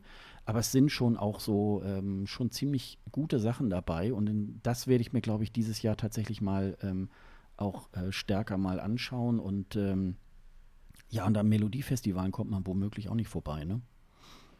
ja, wobei das, das stößt mich immer so ein bisschen ab, weil das so ewig lang geht. Also da kommt noch mal der und der, der eigentlich schon raus ist, kommt da noch mal mit rein und so. Also das ist, äh, ich meine, es ist natürlich auch so eine so eine Debatte. Die Deutschen sagen ja, okay, wir machen einfach eine Show, weil es ist später. Der ESC ist auch eine Show. Da musst du beim ersten Mal überzeugen. Da hast du drei Minuten und fertig. In Schweden wählst du dann irgendwie einen, der dir so Castingshow-mäßig ans Herz gewachsen ist die letzten Monate es, es sind natürlich zwei Überlegungen, die dahinter stehen. Ich kann, kann irgendwie beide verstehen, aber für mich als Zuschauer finde ich es ein bisschen zu anstrengend, wenn jetzt einer von 40 vorentscheiden, es sind nicht 40, ich weiß, es gibt ja genug, die es intern wählen, aber, aber eben eine von, von 40, die ich mir so anschauen muss, wie ist das zustande gekommen, wer ist da jetzt am Ende der Künstler, wenn sich das so in die Länge zieht. Also so ein Finale gucken oder von mir aus auch, weiß nicht, ein, zwei Halbfinals und fertig aber das hat mich immer so zeitlich ein bisschen abgestoßen und ich dachte, boah, was, was sie da für eine riesen Show drumherum machen. Ja, viele machen das ja tatsächlich so, ne? Wie, wie, wie der ESC mit zwei Semis und dann Finale. Ich glaube, das ist dann tatsächlich auch überschaubar. Ähm, aber ja, man guckt natürlich immer so auf Schweden, weil die natürlich auch ähm, tatsächlich äh, immer Hölle erfolgreich auch sind und auch immer irgendwo in den Top Ten auch äh, stattfinden. Und deswegen mhm. äh, ist das dann auch so eine Beobachtung, die man da macht, dass man sagt, ja, da muss ich schon irgendwie halt äh, mitmachen. Die ja, aber sie fallen ja schon ein bisschen ab die letzten Jahre, ne? So gerade gerade in der Publikumsgunst. Und äh, wenn du jetzt sagst, was ja auch stimmt, beim Sanremo Festival ist es quasi das Abfallprodukt, dass derjenige zum ESC fährt. Aber wir sind uns alle einig, Italien hat halt richtig geil abgeliefert die letzten Jahre und wir sind uns wahrscheinlich auch einig, in den nächsten Jahren irgendwann wird es so weit kommen, dass die auch endlich mal wieder gewinnen. Unbedingt, unbedingt. Und ja. das als Abfallprodukt ähm, aus so einem Festival an sich äh, ist natürlich auch nochmal was anderes. Ja, also äh, weil da eben halt dann, dann, der Schwerpunkt tatsächlich auf die Musik gesetzt wird. Ne? Es gibt da auch noch ja. ein Orchester, ähm, also das ist natürlich auch schon ähm, alles sehr, sehr, ähm, sehr gut äh, äh machbar. Schweden dreht sich halt sehr um sich selbst, auch mit so einem Konzept. Ja. Ja. ja, und demnächst ähm, äh, veranstalten unsere ESC-Schnacker ja wieder äh, den Kieler äh, Podcast-Tag in Kiel am 14. September. Ähm, das ist sowohl für Podcaster als auch für die, die eigentlich nur Podcast ähm, auch hören. Ähm, ich äh, werde da natürlich auch wieder hinfahren. Wie, wie sind da jetzt deine Pläne? Wir hatten da neulich schon mal drüber gesprochen. Wie das. Ich, ich werde es versuchen. Hm, sehr schön. Also äh, es, es, hängt noch so ein bisschen an so, an so ein paar beruflichen Sachen, aber äh, ich bin ja auch ganz gerne mal nach Dänemark unterwegs und das wäre eine gute Gelegenheit, das vielleicht zu synchronisieren. Und da auch, äh, weil Kiel ist jetzt von mir natürlich ein Stück weg, aber das so auf dem Weg mitzunehmen, äh, wäre super. Ich hoffe, es klappt. Ja, ist so, äh, so ein bisschen so ein Barcamp und äh, man kann sich so ein bisschen untereinander als Podcaster auch austauschen und äh, wir werden da sicherlich auch wieder, ähm, wir sind da auch schon gefragt worden äh, zu einer gemeinsamen Folge mit dem ESC-Schnack zusammen und äh, da ist das Thema noch nicht so, äh, so ganz raus. Das wollen die beiden sich dann noch überlegen. Irgendwas in Richtung so Historie, sage ich jetzt mal. Und ähm, ja, und das wäre natürlich irgendwie auch cool, wenn wir ähm, da zu viert äh, zusammen da irgendwie auch äh, eine schöne gemeinsame Folge auf die Beine stellen würden. Also freut mich. Ich schlage vor Thema Balkanpop. Ja, auch nicht schlecht. auch nicht schlecht. Nenne ich, nenne, ich immer, nenne ich immer gerne die vogonische Dichtkunst des ESC. Ja, auch nicht schlecht. Also, das ist hiermit dann schon mal an den ESC-Schnack schon mal weitergeleitet. Und äh, mal gucken, ähm, was sozusagen die Aufgabe sein wird, die wir zu okay. bewältigen haben. äh, ja, ich würde gerne noch mal ein bisschen äh, stärker noch mal auf äh, Bleistiftrocker eingehen, deinen äh, Musikblog. Ähm, ja. Da hast du ja äh, in, in, der letzten Zeit ähm, auch tatsächlich mit den äh, mit Teilnehmern aus dem letzten Jahrgang auch ein Interview geführt. Erzähl doch mal. Ja, also ich hatte natürlich vorab schon viel drauf an Interviews, gerade die ich, die ich halt in Amsterdam geführt hatte oder eben dann auch nachträglich per Mail. Bei manchen geht das ja dann auch ganz gut. Und äh, bei manchen hatte das nicht geklappt und ich wurde so vertröstet und ich habe die dann im Nachhinein bekommen. Aber das äh, Spannendste, worauf du jetzt wahrscheinlich auch vor allem hinaus willst, war, dass ich äh, Serhat besucht habe. Yeah. Mit dem ich tatsächlich auch in Amsterdam schon kurz gesprochen hatte und das war auch alles sehr nett und er ist ja in der, in der ESC-Bubble auch irgendwie so der, der Held, gerade nachdem er es dann wirklich geschafft hat, ins Finale zu kommen für San Marino. Und äh, der hatte seinen Song nochmal deutsch aufgenommen. Der ist inzwischen auch raus. Habt ihr wahrscheinlich auch mitbekommen. Wenn nicht, packen wir es nochmal in die Show Notes mit äh, Singende Anana. Mhm, machen wir auf jeden Fall. Und den hat er äh, in Frankfurt aufgenommen. Und äh, ich arbeite in Frankfurt und da hat sich das schön ergeben, dass ich ihn da im Studio besuchen konnte und auch dann ein längeres Interview mit ihm machen konnte. Und das war alles sehr nett. Das war, äh, das war super. Er hat mich auch gleich wiedererkannt und meinte, ja, das hat mir in Amsterdam schon gefallen, was wir da gemacht haben und überhaupt. Und haben uns dann länger unterhalten über, einfach über seine Teilnahme. Ich weiß, da hattest du auch dazu geschrieben, sehr abgeklärter Typ. Das fand ich auch. Das mhm. ist, ist, mir auch sofort mhm. aufgefallen. Das fällt auch, glaube ich, jedem auf, der das liest. Äh, er hatte damit eigentlich schon so, so abgeschlossen. Also ja, war eine schöne Erinnerung und ja, hat mich in dem Moment auch gefreut, aber jetzt geht's halt weiter, so ungefähr. Mhm. Da hätte ich mir fast noch mehr Euphorie gewünscht. Ich meine, war ja schon, schon ganz geil, da irgendwie auf Platz 19 gekommen zu sein am Ende. Aber äh, ja, trotzdem haben wir uns super nett unterhalten über alles, was er so macht. Und er hatte dann da auch äh, als ich da war, war der deutsche Song schon im Kasten und er hatte dann noch so ein paar türkische Sachen aufgenommen, irgendwie von, von einem verstorbenen Poeten, so, so irgendwie extra vertont und so. Hab ich auch noch ein bisschen zugehört. War also alles, alles super nett. Und äh, ja, ist ein großes Interview daraus entstanden, das du wahrscheinlich auch sehr gerne verlinken wirst. Ja, auf jeden Fall, klar. Und das war nochmal so eine schöne Nachbetrachtung, weil eigentlich ist ja natürlich, wenn dieser Abend rum ist, dieser große, dann fallen wir alle in so eine Depression, in die bekannte PID. Und das war aber dann nochmal so eine, so eine sehr nette Nachbetrachtung. Also das war jetzt im Juni, also ist auch schon wieder zwei Monate her, dass ich ihn da besucht habe, war noch eigentlich noch relativ nah dran am Contest sozusagen. Und deswegen tat mir eigentlich ganz gut, nochmal so ein bisschen Nachbetrachtung zu haben und halt auch so off-Record dann nochmal so ein paar Eindrücke von, von Tel Aviv zu bekommen, wie das da so abgelaufen ist. Und du durftest ja irgendwie einen halben Tag vorher oder so auch schon äh, den, den Song äh, veröffentlichen über ähm, deinen Kanal, ne? Genau, das war dann ein paar Wochen später. Ähm, Im Juli kam der dann raus, mhm. der deutsche Song, und ich durfte die Videopremiere dazu machen. Also Videopremiere muss man dazu sagen, da kriegt man dann von Promoter oder welche Agentur das halt auch immer übernimmt. In dem Fall war es einfach direkt der Kontakt zu den Leuten da ins Studio. Ähm, kriegst du dann einen Link geschickt, äh, der bei YouTube äh, schon, also du kannst dein Video bei YouTube hochladen, es aber noch nicht auf öffentlich stellen. Und dann kannst du den Link verschicken aber es ist nicht auffindbar in der Suche. Und das machen die dann und schicken dir den Link. Das heißt, du kannst es bei dir verlinken, weil du den Link hast, aber es ist halt nicht auffindbar. Das heißt, die Leute finden das nur bei dir in dem Moment. Das ist dann diese Art von Videopremiere. Und am Tag danach kam es dann halt richtig raus und auch war überall in den Portalen dann zu finden, wenn es dann bei Download, Streaming und so. Also es gibt das Ding nicht auf CD. Es ist halt wirklich nur digital dann erschienen. Ja, ich habe es mir angehört und ähm, hörte sich aber auch ähm, sehr schön an. Also, weil es ist ja manchmal so dann in einer anderen Sprache. Ähm ja, er spricht, muss man vielleicht nochmal dazu sagen, er spricht ja richtig gut Deutsch. Er spricht ja, glaube ich, fast besser Deutsch als, als Englisch, wenn ich so die Interviews verfolgt habe, weil er ja auch auf einer deutschen Schule war. Von daher passt das auch ganz gut zu ihm, glaube ich.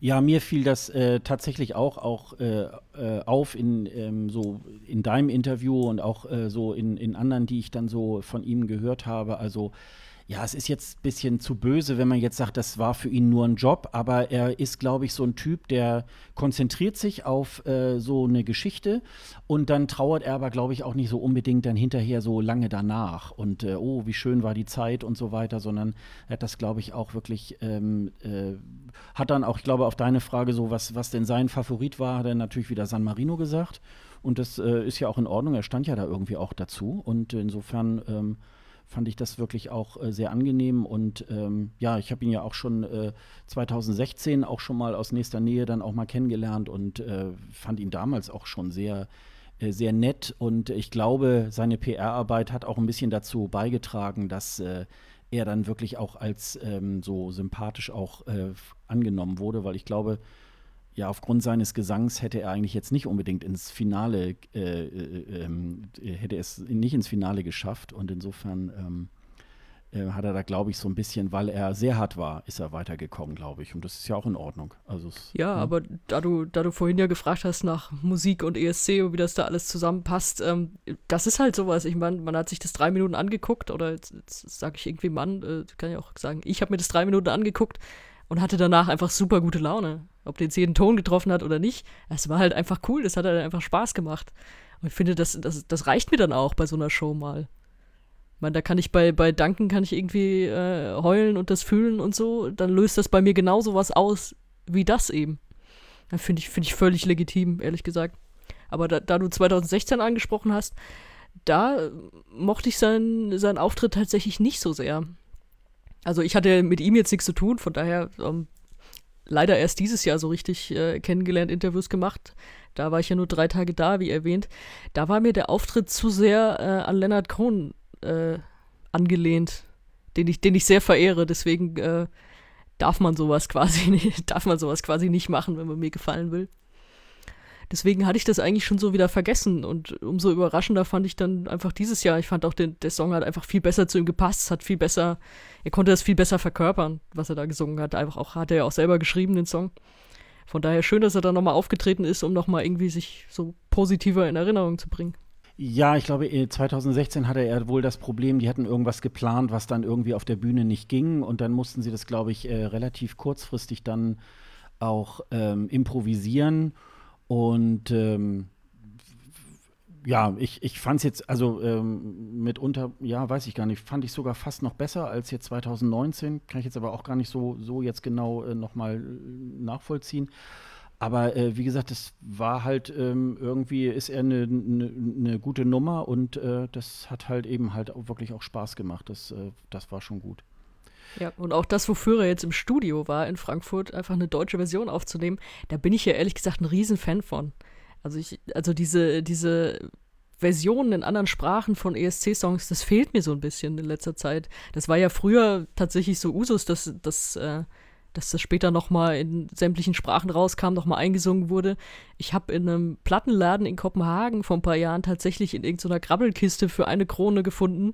Nicole ein bisschen Frieden auf Dänisch. Ah, okay. Und ich meine, wie geil ist das? Mhm. Ja, das ist wirklich mhm. so eine 7-Inch. Ich höre die wirklich ab und zu, weil ich das so witzig finde, weil sie halt auch gar nicht so schlechtes Dänisch singt das, das war einfach, ich finde, das ist so eine, so eine Tradition, da sollte viel mehr noch von kommen wieder und äh, deswegen schön, dass er das gemacht hat.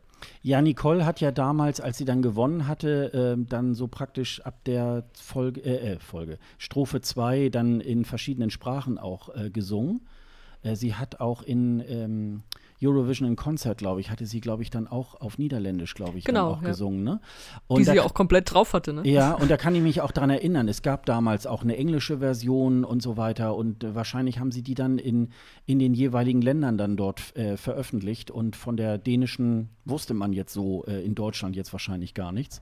Und, äh, und das ist schade. Das äh, wird natürlich weniger und ähm, ja, und auch beim deutschen Vorentscheid würde man sich natürlich auch mal irgendwie mal freuen, wenn, wenn auch mal eine deutsche Version irgendwie auch dabei wäre, weil es ist jetzt tatsächlich schon 2007 her, dass das letzte Mal äh, Deutsch gesungen wurde, dann auch beim Eurovision Song Contest. Das ist natürlich dann äh, schon ein bisschen länger her. Und ja, also ich bin jetzt kein Verfechter von, es muss unbedingt Deutsch sein, weil nein, so nein. Deutsche, deutsche Musik haftet immer so dieses Radio-Pop-Langweilige an. Aber äh, also wenn es da was Geiles gibt, immer gerne her, ne? Ja, ja, ich bin, ich bin auch dafür, also nach wie vor freie Sprachenwahl und so weiter. Das würde ich auch überhaupt nicht ähm, einschränken wollen. Aber so jetzt so in der, in der Songauswahl oder so ähm, sollte man schon noch mal wieder ein bisschen auch den Schwerpunkt auch auf, äh, auf die eigene Sprache auch, auch legen. Ähm, und ja, muss natürlich auch das Publikum nachher entscheiden, ähm, ob sie es gut finden oder nicht. Aber ähm, das wäre schon wirklich eine ganz feine Sache. Und du hattest dann noch äh, zwei andere äh, Künstler dann auch aus dem ESC 2019 dann noch interviewt, ne? Genau, mit Bilal habe ich noch ein Mail-Interview allerdings nur gemacht. Das äh, hatte den Hintergrund, dass ich eigentlich schon ein Interview kriegen sollte, bevor er zum Contest gefahren ist. Das hatte dann aber nicht geklappt. Dann habe ich natürlich nochmal angefragt, so ja, wie wäre es denn danach äh, mit ein paar Fragen beantworten. Das hat dann geklappt. Und das war eigentlich auch ganz nett. Also ich hatte die Fragen rübergeschickt und äh, er hat die wohl im Zug dann beantwortet. Also er hat mir einfach so einen äh, Soundfile aufgenommen, den man die einfach sich selber vorliest und dann beantwortet. Das war ganz niedlich. und äh, da, da, kam auch einiges raus, fand ich. Das war sehr, sehr sympathisch und was ihn so mit, mit Serhat verbunden hat, äh, fand ich ganz bemerkenswert, dass er auch gesagt hat, war mir völlig egal, ob ich da jetzt Erster oder Letzter werde. Es war einfach, mein Auftritt war einfach, hat mir so gut, mir selber so gut gefallen, dass ich da aufgetreten bin. Und wahrscheinlich ist das auch so ein Ding, wenn du irgendwo zwischen 10 und 20 landest, ist es wahrscheinlich auch gar nicht so wichtig. Weil dann bist du, dann hast du halt nicht riesig abgeräumt, du bist aber auch nicht letzter geworden und du bist mit deinem Auftritt zufrieden und dann war wahrscheinlich auch alles einfach für dich völlig, völlig okay, völlig geil. Das ist mir so bei, bei ihm aufgefallen. Und ich glaube, das ist auch noch ein Künstler, der wird sich jetzt etablieren und da von dem wird man noch ein bisschen was hören. Also gerade so in dieser Community, der unterwegs ist. Also weiß nicht, wie, wie dein Eindruck so von ihm ist, aber äh, ich fand es ein bisschen schade beim, beim Contest. Der hatte diese Idee mit diesen Tänzerinnen, war super. Ich fand, der ganze Song krankte von Anfang an daran, dass es dieses ekelhafte Gemix aus Französisch und Englisch war. Und ich finde, mit so einer starken Message musst du dich für eine Sprache entscheiden, in der du das rüberbringst. Ich weiß, es ist ein Problem vom französischen Vorentscheid, da muss Französisch im Song drin sein, wie auch immer, dann mach ihn halt komplett auf Französisch, aber so, ich fand, es hat so die Message so, so ja, was heißt abgemildert, aber irgendwie so, sie kam nicht richtig rüber, weil man sich immer darauf konzentriert hat, was, welche Sprache ist das jetzt und was, warum jetzt der Satz wieder anders. Das fand ich sehr schade, weil so Ausdruck hatte er in allem, was er gemacht hat.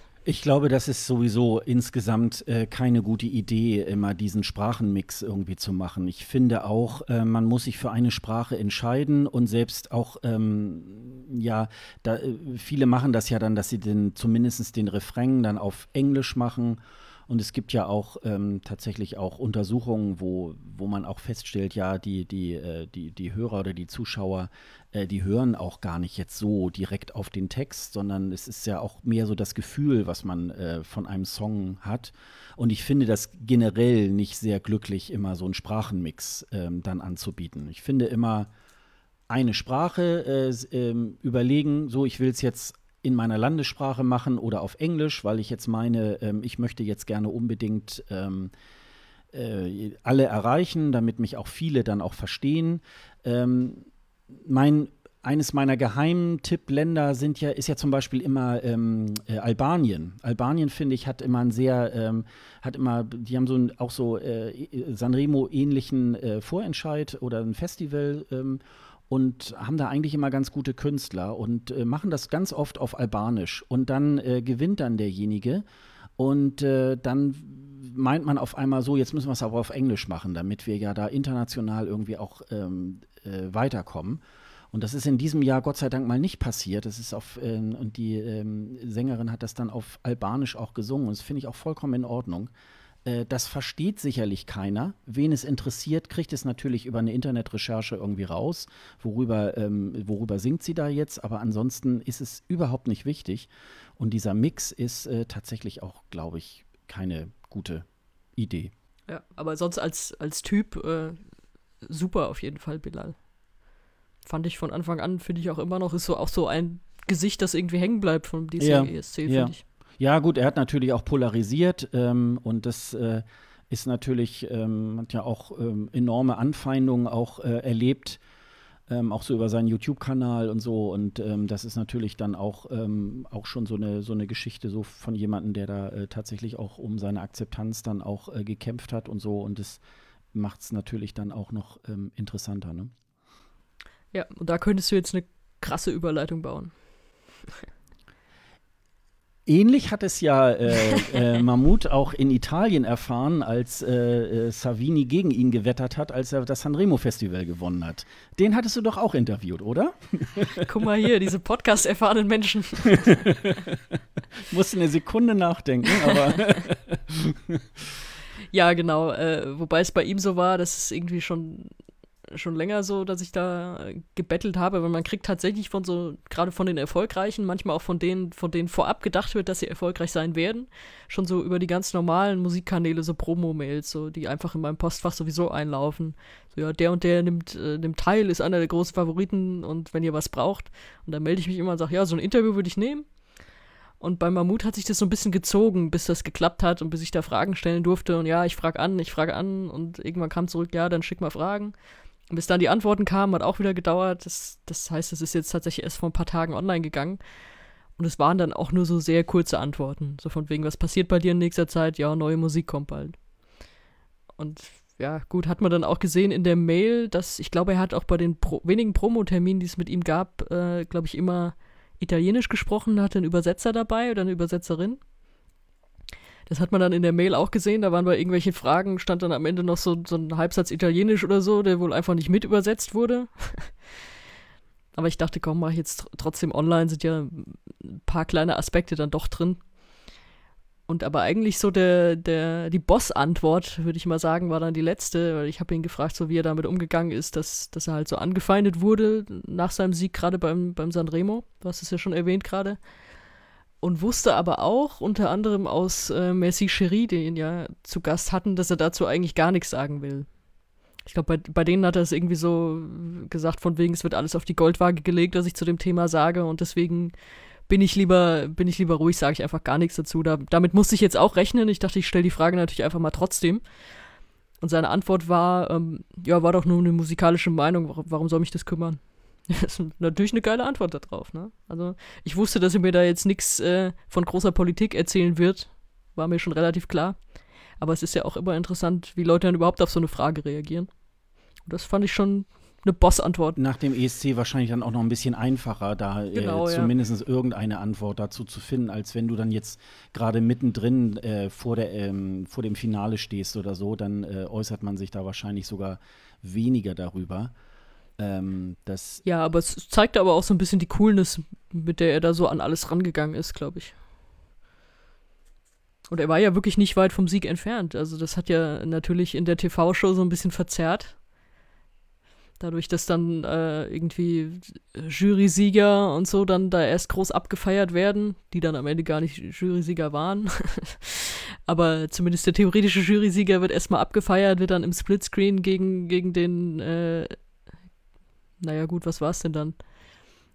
Gegen den eventuell anderen Sieger gestellt, kurz vor Ende der Punktevergabe und irgendwie, aber der, der zweite Platz wurde ja überhaupt nicht richtig gewürdigt, aber er war ja doch sehr nah dran, das Ding jetzt dann auch zu gewinnen. Ja, das war dann ganz nett, einfach nochmal so drei Nachbetrachtungen zu haben. Und damit kann man jetzt aber, glaube ich, auch diese alte Saison so ein bisschen hinter sich lassen. Auch, auch in Sachen Bleistiftrocker.de sich auf die neue Saison zu konzentrieren. Bist du denn so in so einer PID noch oder? Ähm auch gar nicht, ehrlich gesagt. Das hat mich gewundert dieses Mal. Also ich hatte sonst tatsächlich auch, dass ich gesagt habe, nach dem, nach dem ESC-Finale, ich muss jetzt mal meine Kopfhörer nehmen und muss jetzt mal wieder ganz andere Musik hören für eine Woche. Selbst das hatte ich dieses Jahr nicht so. Ich habe noch so ein bisschen was auf meiner Playlist, höre das auch noch ganz gerne aus dem Jahrgang und bin jetzt auch gar nicht so, dass ich sagte, ich brauche jetzt mal so ein so ein Break davon oder es war jetzt mal genug, weil so diese Bubble ist ja schon was ganz eigenes, das weißt du ja auch. Und dass du sagst, da muss ich jetzt mal wieder raus, ich höre jetzt mal wieder einfach kurz andere Musik, um mich mal wieder so ein bisschen einzupegeln. Selbst das hatte ich irgendwie dieses Jahr gar nicht. Ja, ich habe zum Beispiel irgendwie auch eine ganz äh, große Bugwelle noch mit, äh, mit Podcast irgendwie gehabt, die ich auch noch nicht gehört habe. Also da habe ich dann schon mehrere Monate äh, äh lag ich da zurück und die habe ich jetzt tatsächlich auch jetzt bis vor kurzem dann auch wirklich mal alle weggehört.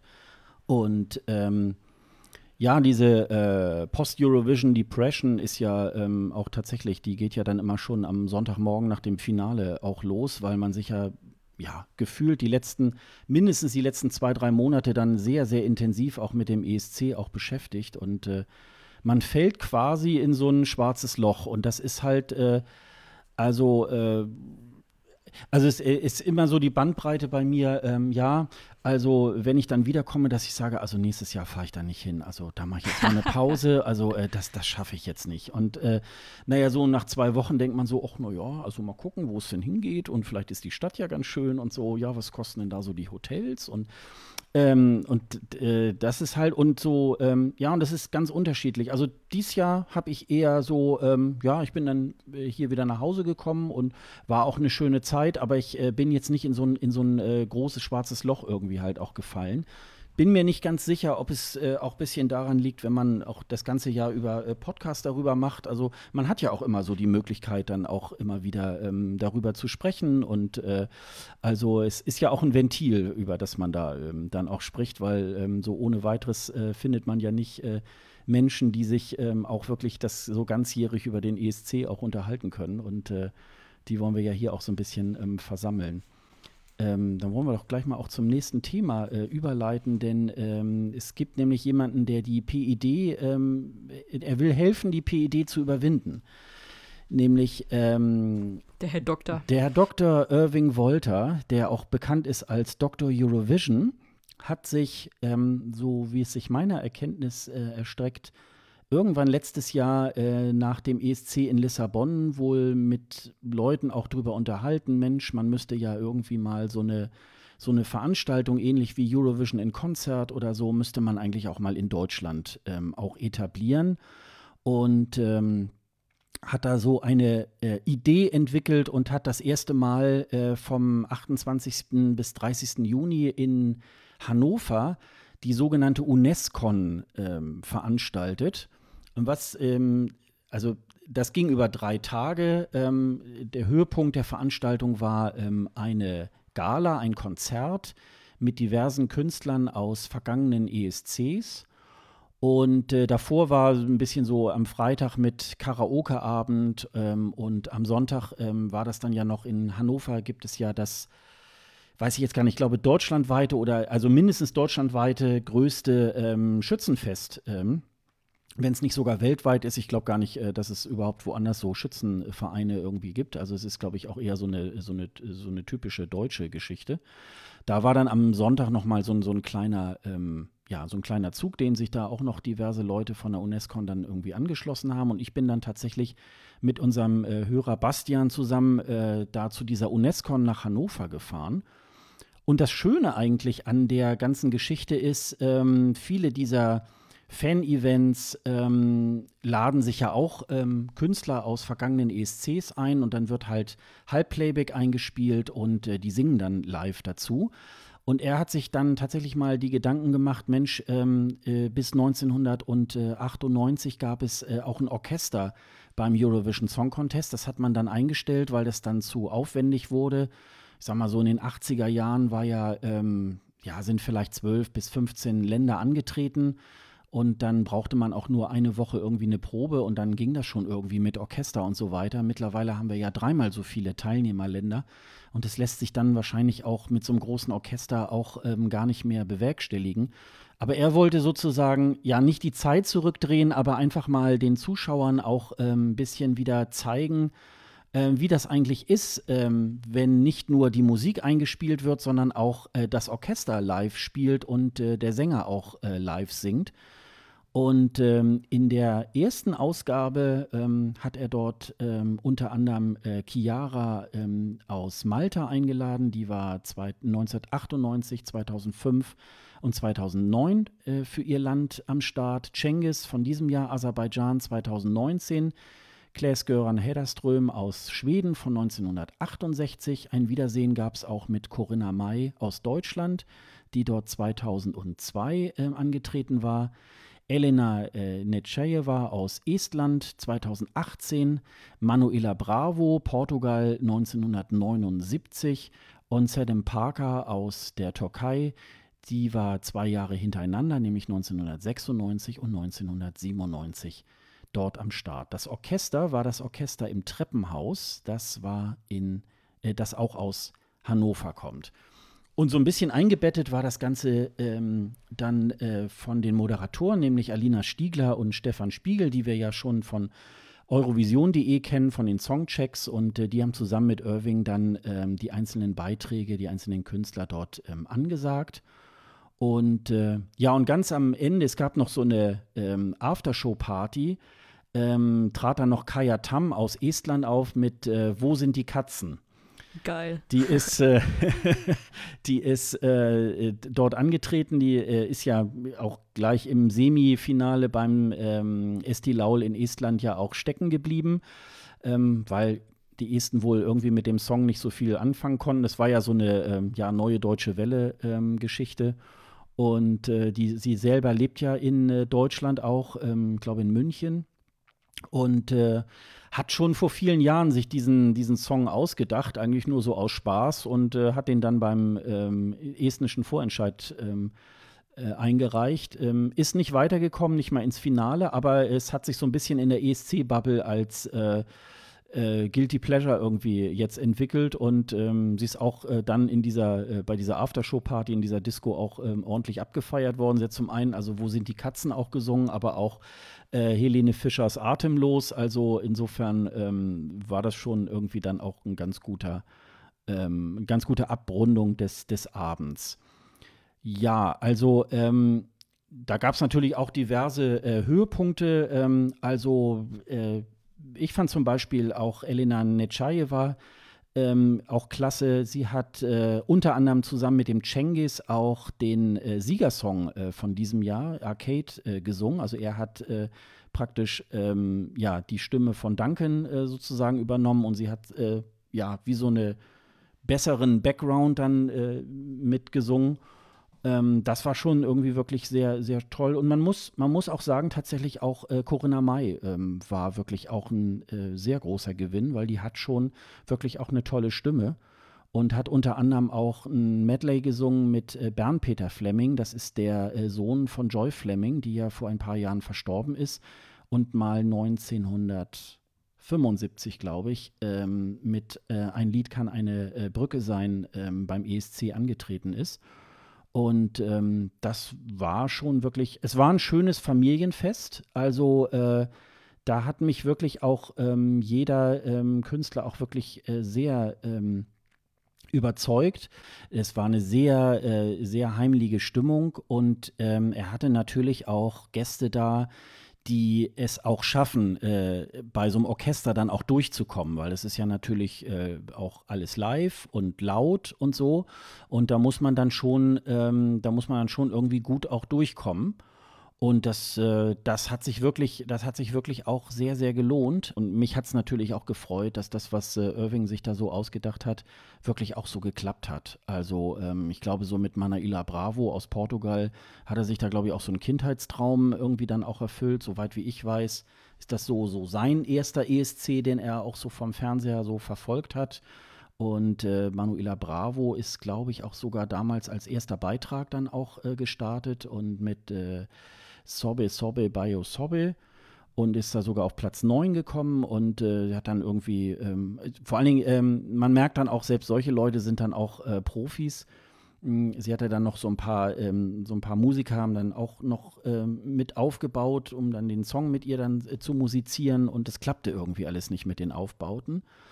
Und äh, sie hat das dann aber schön überspielt und wirklich dann auch nochmal und nochmal und nochmal gesungen und so weiter. Und das hat sie dann irgendwie auch wirklich ganz, ganz gut gemacht. Und ja, würde ich mal sagen, bei Sanam Parker war es halt auch so. Die hat, ähm, die hat so, ähm, ja, sehr, sehr, ist, so wie ich es gelesen habe, war sie sogar, ist sie das erste Mal in Deutschland auch aufgetreten. Und äh, ja, hat so typische ähm, äh, äh, türkische Klänge dort ähm, anspielen lassen, wo man so dachte, Mensch, wie schade ist das eigentlich, dass die Türkei nicht mehr dabei ist. Weil das wäre auch wieder so eine, so eine schöne andere Farbe, die dann auch nochmal in diesen Wettbewerb absolut. irgendwie reinkommt. Und das war wirklich, ähm, und äh, das, das war wirklich sehr, sehr schön. Und ähm, ja, also wie gesagt, und auch Chiara aus Malta hat eine tolle Stimme und das hat wirklich, äh, das wie lange ging das? Ich glaube, das ging sogar drei Stunden. Wir hatten eine kleine Pause von vielleicht einer Viertelstunde, aber ansonsten ging das so fast drei Stunden und äh, alle waren glücklich, alle waren selig. Also das war wirklich äh, eine feine Sache. Es war ein bisschen zurückhaltend, glaube ich, äh, von den Besucherzahlen her, weil ja 2017 wurde schon mal so eine ähnliche Veranstaltung geplant, nämlich die Econ äh, Eurovision Convention und das ist ja eine Woche, glaube ich, so vor Veranstaltungsbeginn äh, ist das ähm, ja abgesagt worden. Da gab es diverse Probleme. Äh, ja, mit äh, finanzieller Art. Das ganze Konzept ist irgendwie zusammengebrochen. Und ähm, da hatten einige Leute schon, oder fast alle hatten dann da Karten äh, gekauft und so. Und äh, ich bin mir da jetzt im Moment nicht so ganz informiert darüber. Die einen sagen, es haben alle ihr Geld wiedergekriegt, die anderen sagen nicht so. Das äh, kann ich jetzt äh, nicht wirklich äh, hundertprozentig ja, also ich, bestätigen. Ich habe auch von Leuten gehört, die das Geld nicht wiederbekommen haben. Ja, ja. Und da war das natürlich viel so, dass sie dann gesagt haben, no, ich warte das jetzt mal ab und so. Also man kann natürlich bei Irving schon davon ausgehen, äh, der hat auch gute Kontakte. Er ist ja auch, ich glaube, seit 1992, glaube ich, immer vor Ort gewesen beim ESC und äh, hat natürlich auch äh, diverse Kontakte und hat da natürlich auch ähm, vielleicht auch schon über ein paar Jahre hinweg schon mit äh, mit den Künstlern gesprochen, die er da eingeladen hat. Mensch, habt ihr keine, habt ihr nicht vielleicht Lust, da, äh, daran teilzunehmen und so weiter. Und ähm, ja, und auch noch ein bisschen eingebettet damit, dass ähm, der NDR auch den Livestream gemacht hat, was natürlich jetzt auch ein bisschen beflügelt, dass vielleicht auch in den nächsten Jahren dann auch die Leute sagen, Mensch, da will ich dann unbedingt mal live dabei sein und so. Und äh, es war wirklich, äh, hat sich gelohnt und äh, würde ich äh, auch wieder machen und ich hoffe ja sehr, dass das auch im nächsten Jahr dann tatsächlich irgendwie halt auch ähm, weitergeführt wird. Wäre vielleicht auch das, wieder. Das hoffe ich auch. Da wäre ich auch gerne dann dabei. Na, dann äh, können wir uns das ja dann irgendwie auch nochmal überlegen, dass wir vielleicht von da sogar auch nochmal von der UNESCO irgendwie halt berichten. Unbedingt. Äh, es gab ja zum Beispiel ein, äh, ein Livestream zu, ähm, zu dieser Veranstaltung, kann man auch im Nachhinein nochmal äh, schauen über eurovision.de. Hast äh, du dir das ähm, mal angeschaut, die Veranstaltung? Habe ich dann tatsächlich nicht. Also muss dazu sagen, ich wäre natürlich auch hingefahren. Äh, ihr hört daran, dass ich jetzt so still war die letzten Minuten. Ich war nicht da, ich war in Urlaub. Ach, du warst in, äh, in Norwegen, warst du ja, ne? Genau, deswegen ah, ja, habe ich genau. jetzt mhm. bisher aber auch noch nicht nachgearbeitet, sondern hatte eher Bock, dir mal zuzuhören, was du so davon berichtest, was du mir so als äh, Highlight empfiehlst. Und da werde ich mir das natürlich nochmal anschauen. Ja, ich war in Norwegen, äh, habe da jetzt ESC-mäßig nicht so viel mitbekommen. Das Einzige war auf den Lofoten hing irgendwo in, wo war das, Leckness in, äh, in der Touri-Info, so ein kleines Plakat. Äh, Kano treten da irgendwie so Mitte August mal auf. Das war so das Einzige, ist ja dann auch immer ein schönes Zeichen, wenn so Gruppen zusammenbleiben, weil sie erfolgreich waren, weil sonst wäre das, glaube ich, so eine klassische Gruppe, die einfach äh, nach dem ESC wieder getrennte Wege geht. Und was ich richtig geil fand, im Fernsehen äh, eines Abends in äh, Norwegen kam, äh, das heißt Altsang paar Grenzen. Und das ist, vielleicht kennt äh, der ein oder andere Hörer Alsang Paskansen. Das ist äh, was, was immer in Stockholm gedreht wird. Das ist dann einfach so äh, Freiluft und einfach Musik auf der Bühne und mit Publikum kann man sich ein bisschen vorstellen wie Fernsehgarten ohne diese ganzen neurotischen Köche und diese, diese äh, sinnlosen Sportler, die da irgendwie Röhnrad fahren. Also es ist wirklich sehr auf Musik konzentriert.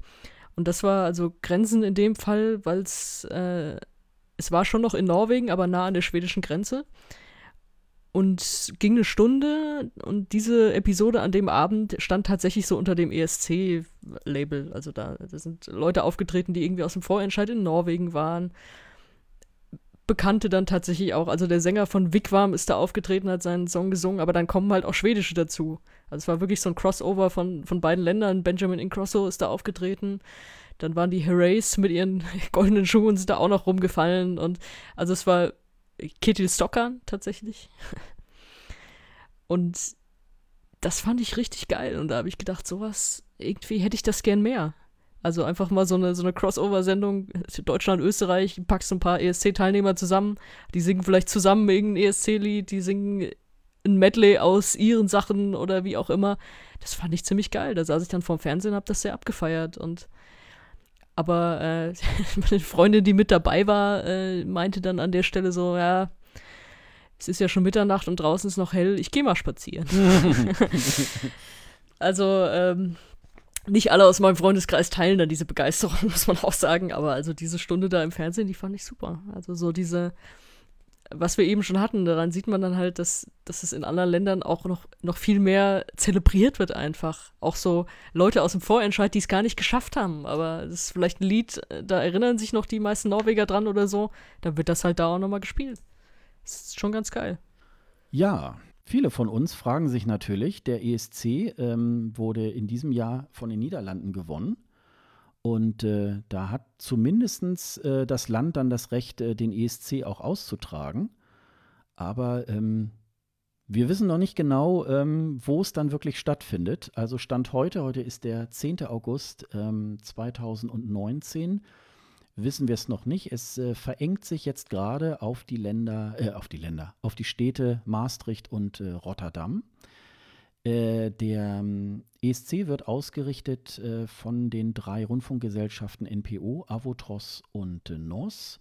Und die haben ähm, am äh, Beginn, ich glaube so im Juni oder so, haben sie ähm, interessierten Städten ähm, ja, ihre Anforderungen halt äh, zukommen lassen. Daraufhin ähm, mussten die Städte dann äh, ganz ausführliches Pflichtenheft äh, erstellen, äh, wo sie das Ganze stattfinden lassen wollen, wie, der, wie das Rahmenprogramm ist. Sicherheit spielt ja heutzutage immer mehr eine Rolle, auch für solche Veranstaltungen und äh, vieles andere mehr, Hotelkapazitäten.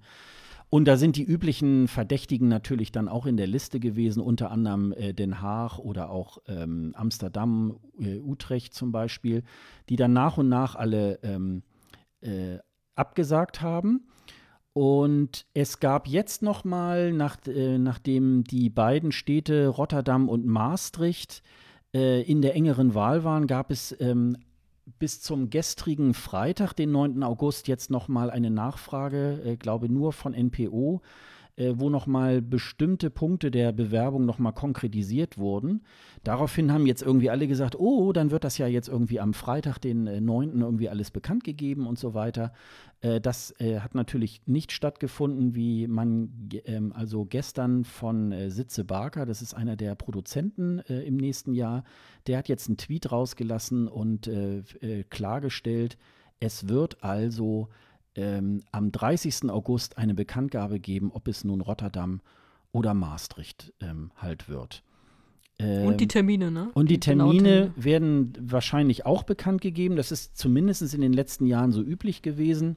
Ähm, ich habe das mal äh, zusammengetragen. Es wird, glaube ich, gar nicht ähm, so ein großes Geheimnis sein, wann das stattfindet, weil es kann eigentlich nur im Grunde wie äh, in diesem Jahr eigentlich in, diesem, äh, in dieser Woche stattfinden, um den 15. Äh, Mai, nämlich 12. und 14. Mai dann die Semis und am 16. Mai das Finale, weil ich habe zumindest hier gesehen, dass es äh, am 5. und 6. Mai gibt es ein Halbfinale der Champions League und am 30. Mai dann das Finale. Und der DFB-Pokal ist zum einen Halbfinals in, im April, das wird nicht wichtig sein. Aber in äh, Berlin äh, wird dann das Finale am 23. Mai sein. Und darin bettet sich eigentlich diese Woche da ähm, fabelhaft irgendwie ein, ähm, dass ich nicht glaube, dass zusammen mit einem Fußballevent dann der ESC irgendwie stattfindet. Das hat es so, glaube ich, auch äh, in den letzten Jahren so auch nicht gegeben. Und insofern wird das dann wahrscheinlich am 30. August auch so bekannt gegeben. Äh, Nagelt uns bitte nicht drauf fest, wenn ihr jetzt schon Hotels bucht. nein, nein, also ich glaube, ja genau, und, und so richtig festnageln kann man uns natürlich nicht. Also wir nehmen heute am 10. August auf, aber da jetzt äh, wohl die Bekanntgabe erst am 30. August ist, äh, dann wird diese Folge wahrscheinlich noch ein bisschen mehr, zumindest dieser Programmpunkt wird äh, noch ein bisschen mehr ähm, Haltbarkeit haben, als wir das jetzt eigentlich gestern oder vorgestern eigentlich noch so gedacht haben, weil ähm, es klang jetzt so, äh, dass es jetzt tatsächlich zum Ende dieser Woche irgendwie bekannt gegeben würde. Aber ähm, das nun irgendwie noch nicht. Wir haben im ja, mich, mich hat es auch überrascht, dass sie dann gesagt haben, so, und äh, wir haben jetzt da nochmal diese Nachfragen wurden jetzt beantwortet von den Städten oder wie auch immer, diese Frist ist abgelaufen und in drei Wochen sagen wir es euch dann. Da habe ich auch gedacht, das dauert noch ganz schön lang.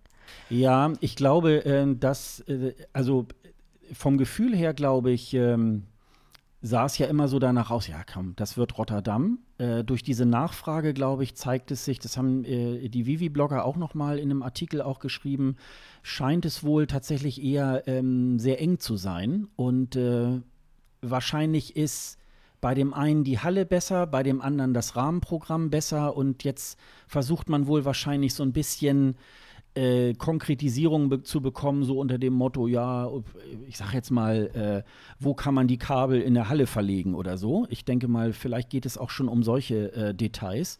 Und dass man da vielleicht sagt, hm, man möchte nicht eine vorschnelle Entscheidung treffen, ähm, die ich habe mal aus äh, Wikipedia ähm, das hier auch ähm, mal in, in unsere Liste hier reingeschrieben. Also die ähm, Kapazitäten beider Hallen. Das eine ist die Ahoy Arena ähm, in Rotterdam und einmal das Kongresszentrum. Die haben beide so um die 12.000 äh, Kapazitäten, also maximale Kapazitäten. Also ähm, da gibt es jetzt auch nicht einen Riesenunterschied. Kennst du äh, irgendwie die beiden Location oder eine davon? Nee, die Hallen tatsächlich gar nicht. Also ich war schon in beiden Städten, ich relativ häufig auch in Holland bin, entweder ans Meer fahre oder mir da Fußball angucke. Mhm. Aber äh, die beiden Hallen tatsächlich noch nie drin gewesen. Und von der Stadt her, was würdest du da sagen, was, was schöner wäre? Also Rotterdam ist natürlich die größere, aufregendere Stadt. Dann hast du noch Den Haag in der Nähe, du hast das Meer in der Nähe. Ist wahrscheinlich so das äh, das Weltmännischere sozusagen, um, um das stattfinden zu lassen. Ähm, Maastricht ist halt deutlich kleiner, in dem Sinne aber auch niedlicher und du hast halt dann auch so eine Art Dreiländereck da. Also ich kann mir schon vorstellen, dass da, dass sie da viele Vorteile auf der einen und auf der anderen Seite sehen. Ich würde beides nehmen. Ich bin vor allem froh, dass es nicht Amsterdam wird, muss ich ganz ehrlich sagen. Mhm. Ja, es ging mir auch so, weil ähm, ich war jetzt ähm, tatsächlich nur immer zu der Zeit, wo Eurovision in Konzert war, da an dem Wochenende in Amsterdam. Aber ich glaube, ich, es ist völlig egal, an welchem Wochenende oder wann man da irgendwie hinfährt. Ähm, es ist schon sehr, sehr voll, ne? Und, äh, es ist völlig überlaufen. Das ja. ist so eine anstrengende Stadt einfach. Ja. Also irgendwie habe ich immer so eine Zahl im Kopf, ungefähr so 10.000 Menschen äh, kommen für den ESC immer in so eine Stadt.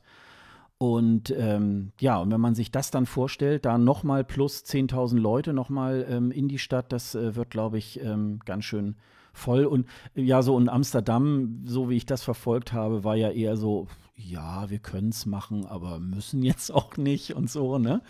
Also das war so ein bisschen, dass man so dachte, naja, gut, also ihr habt uns, ihr habt euch da, glaube ich, auch schon äh, von vornherein, ich glaube, die Bürgermeisterin hat sich da auch schon so äh, positioniert, ja, wir haben aber viele andere schöne ähm, Events und äh, ich glaube auch äh, Fußball ist ja da auch äh, ein großes Thema in der Stadt und ähm, ich glaube, das ähm, war dann, ich finde es ja auch dann immer besser, wenn dann, wenn es dann die Städte auch wirklich machen, die es dann wirklich äh, dann ernst meinen, weil dann hat man natürlich auch ähm, nachher auch das Glück, dass, ähm, dass es auch ein runder äh, ESC irgendwie halt auch wird. Ne? Also ich kenne ja, auf jeden Fall. Ich kenne die beiden Städte jetzt so gar nicht. Maastricht, wie gesagt, irgendwie ist ja immer im Hinterkopf so die Gründerstadt der EU und äh, damit spielen sie ja auch so ein bisschen.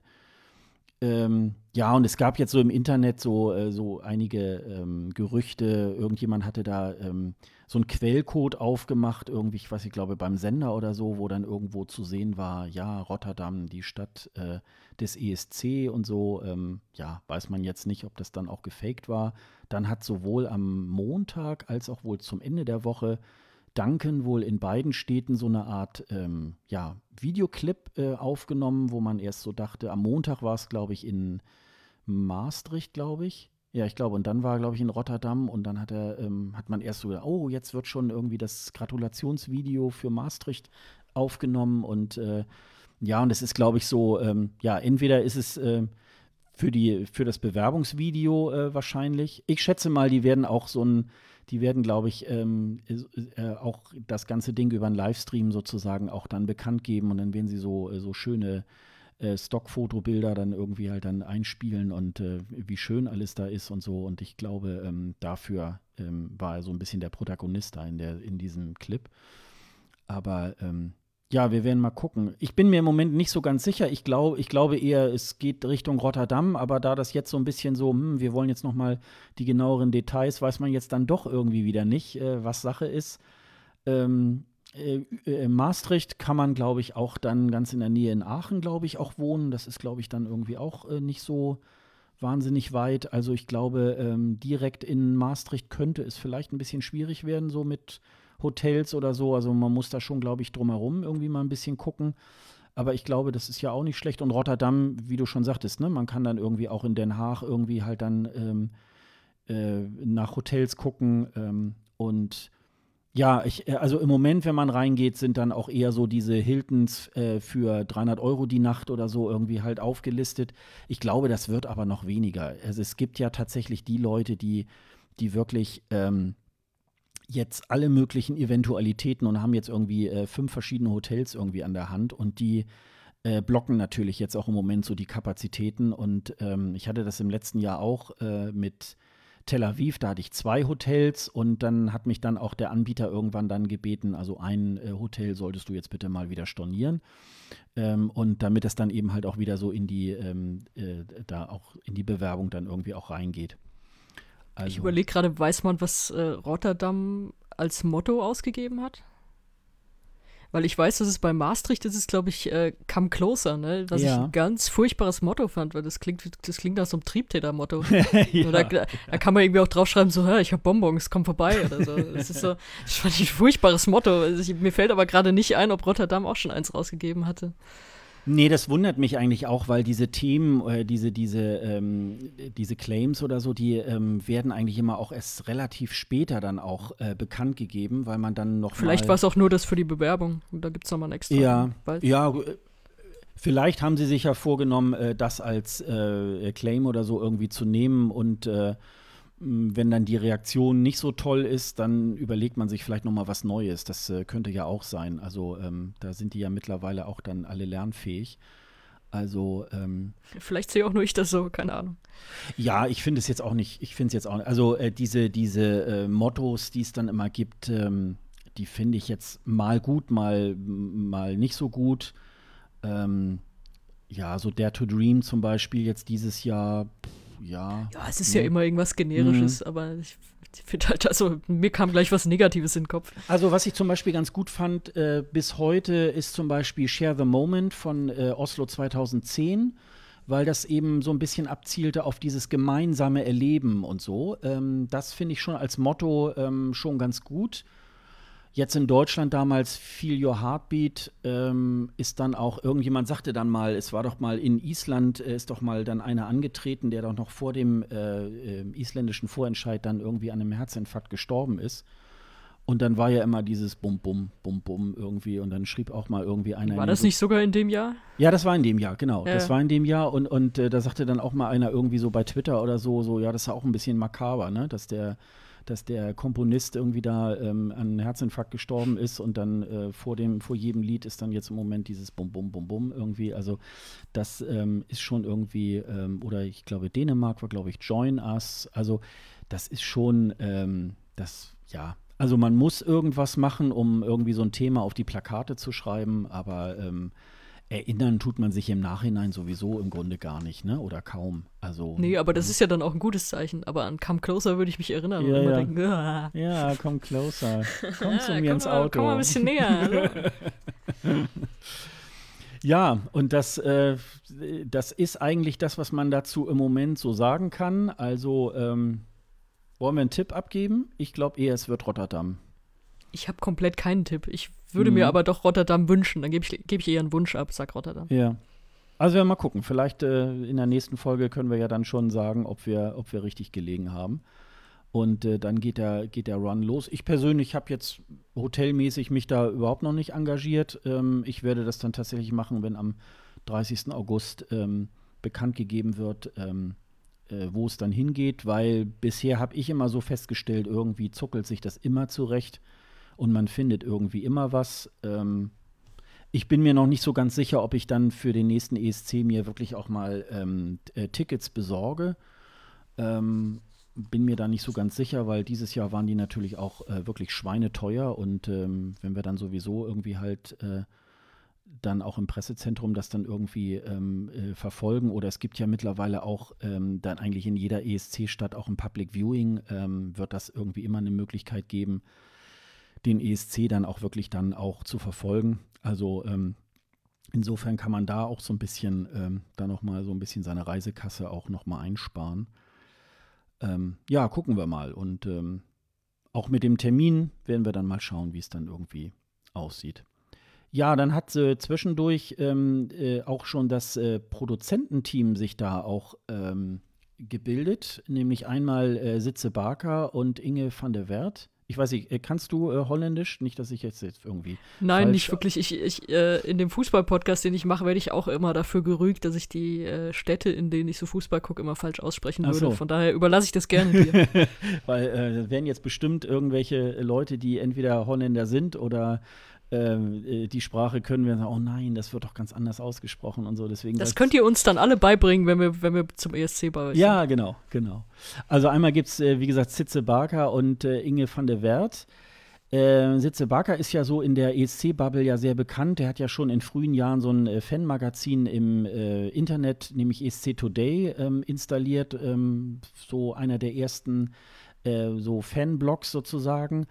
Äh, und der hat auch schon in verschiedenen Bereichen für den Eurovision Song Contest auch gearbeitet. Der wird jetzt sozusagen mehr so diesen, ja, wie soll man sagen, alles, was außerhalb der, der Fernsehshow sozusagen äh, liegt, äh, in seiner Verantwortung haben, während dann äh, Inge van der Wert, die äh, kommt vom Sender NOS, Die hat schon diverse Großveranstaltungen äh, verantwortet in den Niederlanden, also ähm, die Hochzeit von Willem Alexander und Maxima und auch äh, diverse äh, so Gedenkfeiern und Parlamentswahlen und so weiter. Also schon große äh, Fernsehevents.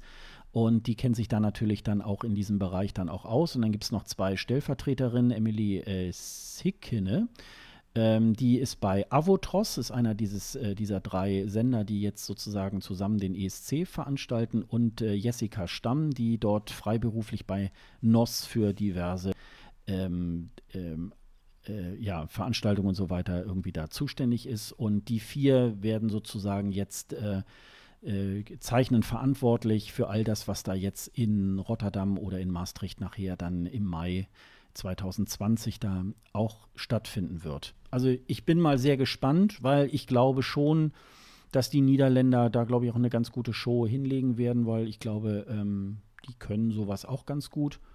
Und in den letzten Jahren ähm, haben sie ja auch äh, gezeigt, äh, dass sie es jetzt auch endlich mal verdient haben, auch den ESC mal zu gewinnen. Die haben ja so seit, ich würde mal sagen, 2013 mit Anouk ja äh, ganz gute Beiträge auch dann geschickt. Die haben ja auch ähnlich wie Deutschland eine sehr lange Durststrecke mal äh, durchlebt, also auch mit viele Jahre lang nicht ins Finale gekommen und so weiter. Und, ja, die äh, haben ja auch lange viel Müll geschickt, muss man, muss ja, ja auch das mal dazu man, sagen. Das muss man sagen, ja, das, äh, das ist auch wirklich so. Also, ähm, ja, und äh, 45 Jahre mussten sie jetzt warten und jetzt sind sie endlich mal auch wieder an der Reihe und äh, lassen das Ganze dann auch mal ähm, stattfinden.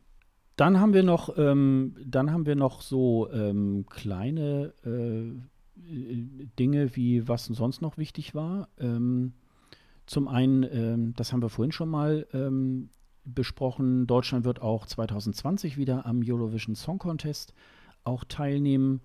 Und äh, was da so passieren wird, so von wegen mit äh, Vorentscheid und so weiter, das wissen wir jetzt noch nicht so wirklich, aber ähm, da werden wir dann sicherlich in einer der nächsten Ausgaben dann nochmal sprechen. Das ist ja auch so das krasse Sommerloch-Ding, ne? dass dann Ja. irgendwie jedes Land irgendwie sagt, nehme ich teil, nehme ich nicht teil und äh, die üblichen auch immer wieder absagen.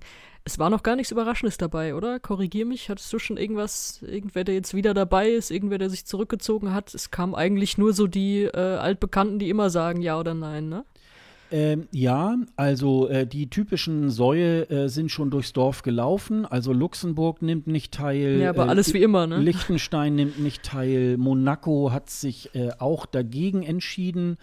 Ich glaube, das Einzige, wo man vielleicht, vielleicht zwei Länder, ähm, äh, wo man jetzt mal gucken könnte, ähm, wie sieht es denn aus? Bulgarien ist im Moment am Überlegen. Ähm, die haben ja, ähm, ja auch sehr wechselvolle ähm, Beiträge ähm, geliefert, ähm, waren schon auch sehr erfolgreich teilweise. Die waren sehr spannend die letzten Jahre, Ne? ja. Da Ja. War, fand ich schade, dass sie dann rausgegangen sind Ja. jetzt letztes Jahr. Ja, und die sind auch, ähm, ja, auch bei Twitter und so weiter auch sehr, sehr rührig und, und sind da auch mit einem eigenen ESC-Account auch unterwegs und so weiter. Das könnte noch spannend werden.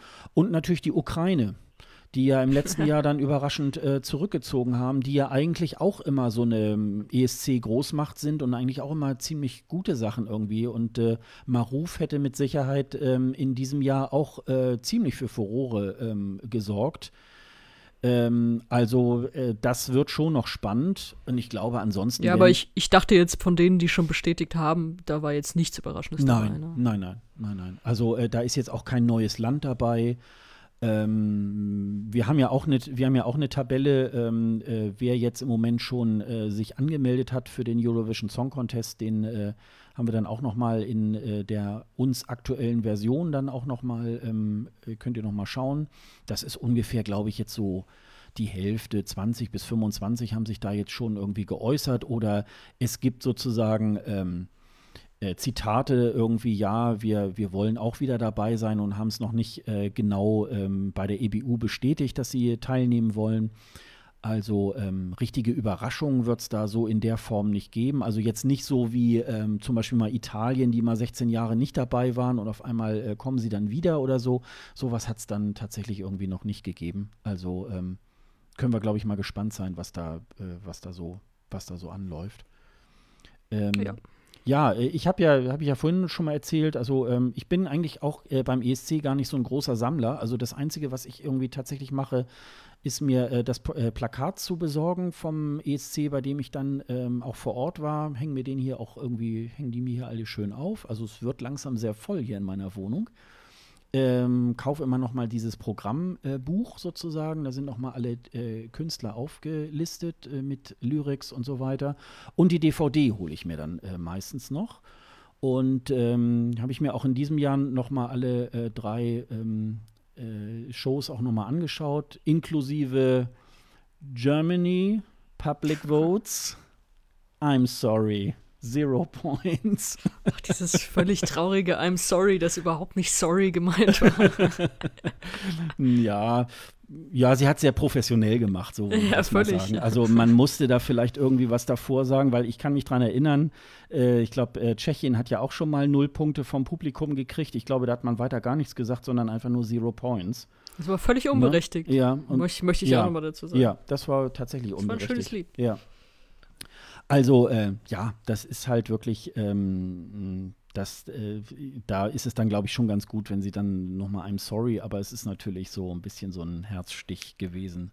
Ja, es ist jetzt vor allem auch dieser Moment, von dem alle immer erzählt haben, so von wegen, ja, jetzt kommt der ESC und dann hört man wieder äh, Germany Zero Points. Ich dann immer gefragt habe, wo hörst du das? Da werden nur Punkte vorgelesen, die es gibt. Es gibt kein Germany Zero Points, liest kein Mensch vor.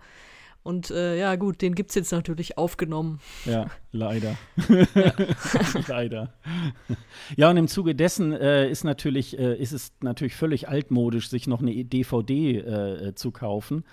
Und äh, da hat der Eurovision Song Contest jetzt einen, auch einen neuen Coup gestaltet. Also ähm, man muss sich die DVD nicht mehr kaufen vom ESC 2019, sondern den äh, gibt es jetzt auch auf Netflix. Auch im nächsten Jahr äh, dann die Ausgabe von 2020 gibt es dann auch auf Netflix. Also, War da jetzt Madonna eigentlich mit drauf oder nicht?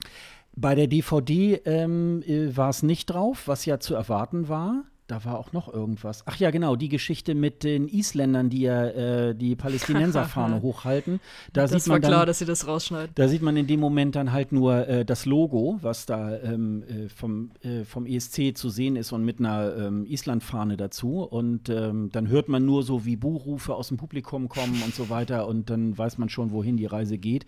Und äh, ja, und deswegen ist ja tatsächlich auch so mit, äh, mit Künstlern wie Madonna auch immer so fragwürdig, weil wenn dann hinterher hier in der DVD oder sicherlich auch bei Netflix wird das so sein, äh, dann Madonna äh, nicht zu, ähm, zu sehen ist, äh, weil die Rechte dafür nicht eingekauft wurden. dann finde ich das auch schon immer dann schon wieder sehr grenzwertig und ein bisschen doof, weil ich will natürlich dann die Show noch mal so sehen, wie sie dann auch war. Ich bin mir im Moment nicht ganz sicher. Ich glaube, ähm, wenn man aber in den Livestream von der ARD geht, da ist sie, glaube ich, drin. Naja, es gibt ja auch Ne? den Livestream, der ja auch bei YouTube gelaufen ist, einfach von der offiziellen Seite. Da ist ja alles so geblieben. Da ist Ja. ja auch dran. Ja. Also das, ähm, ja, und wie gesagt, das ist wohl der neue Trend, dass man eben halt auch so bei Netflix sich dann, äh, dann die Show nochmal angucken kann.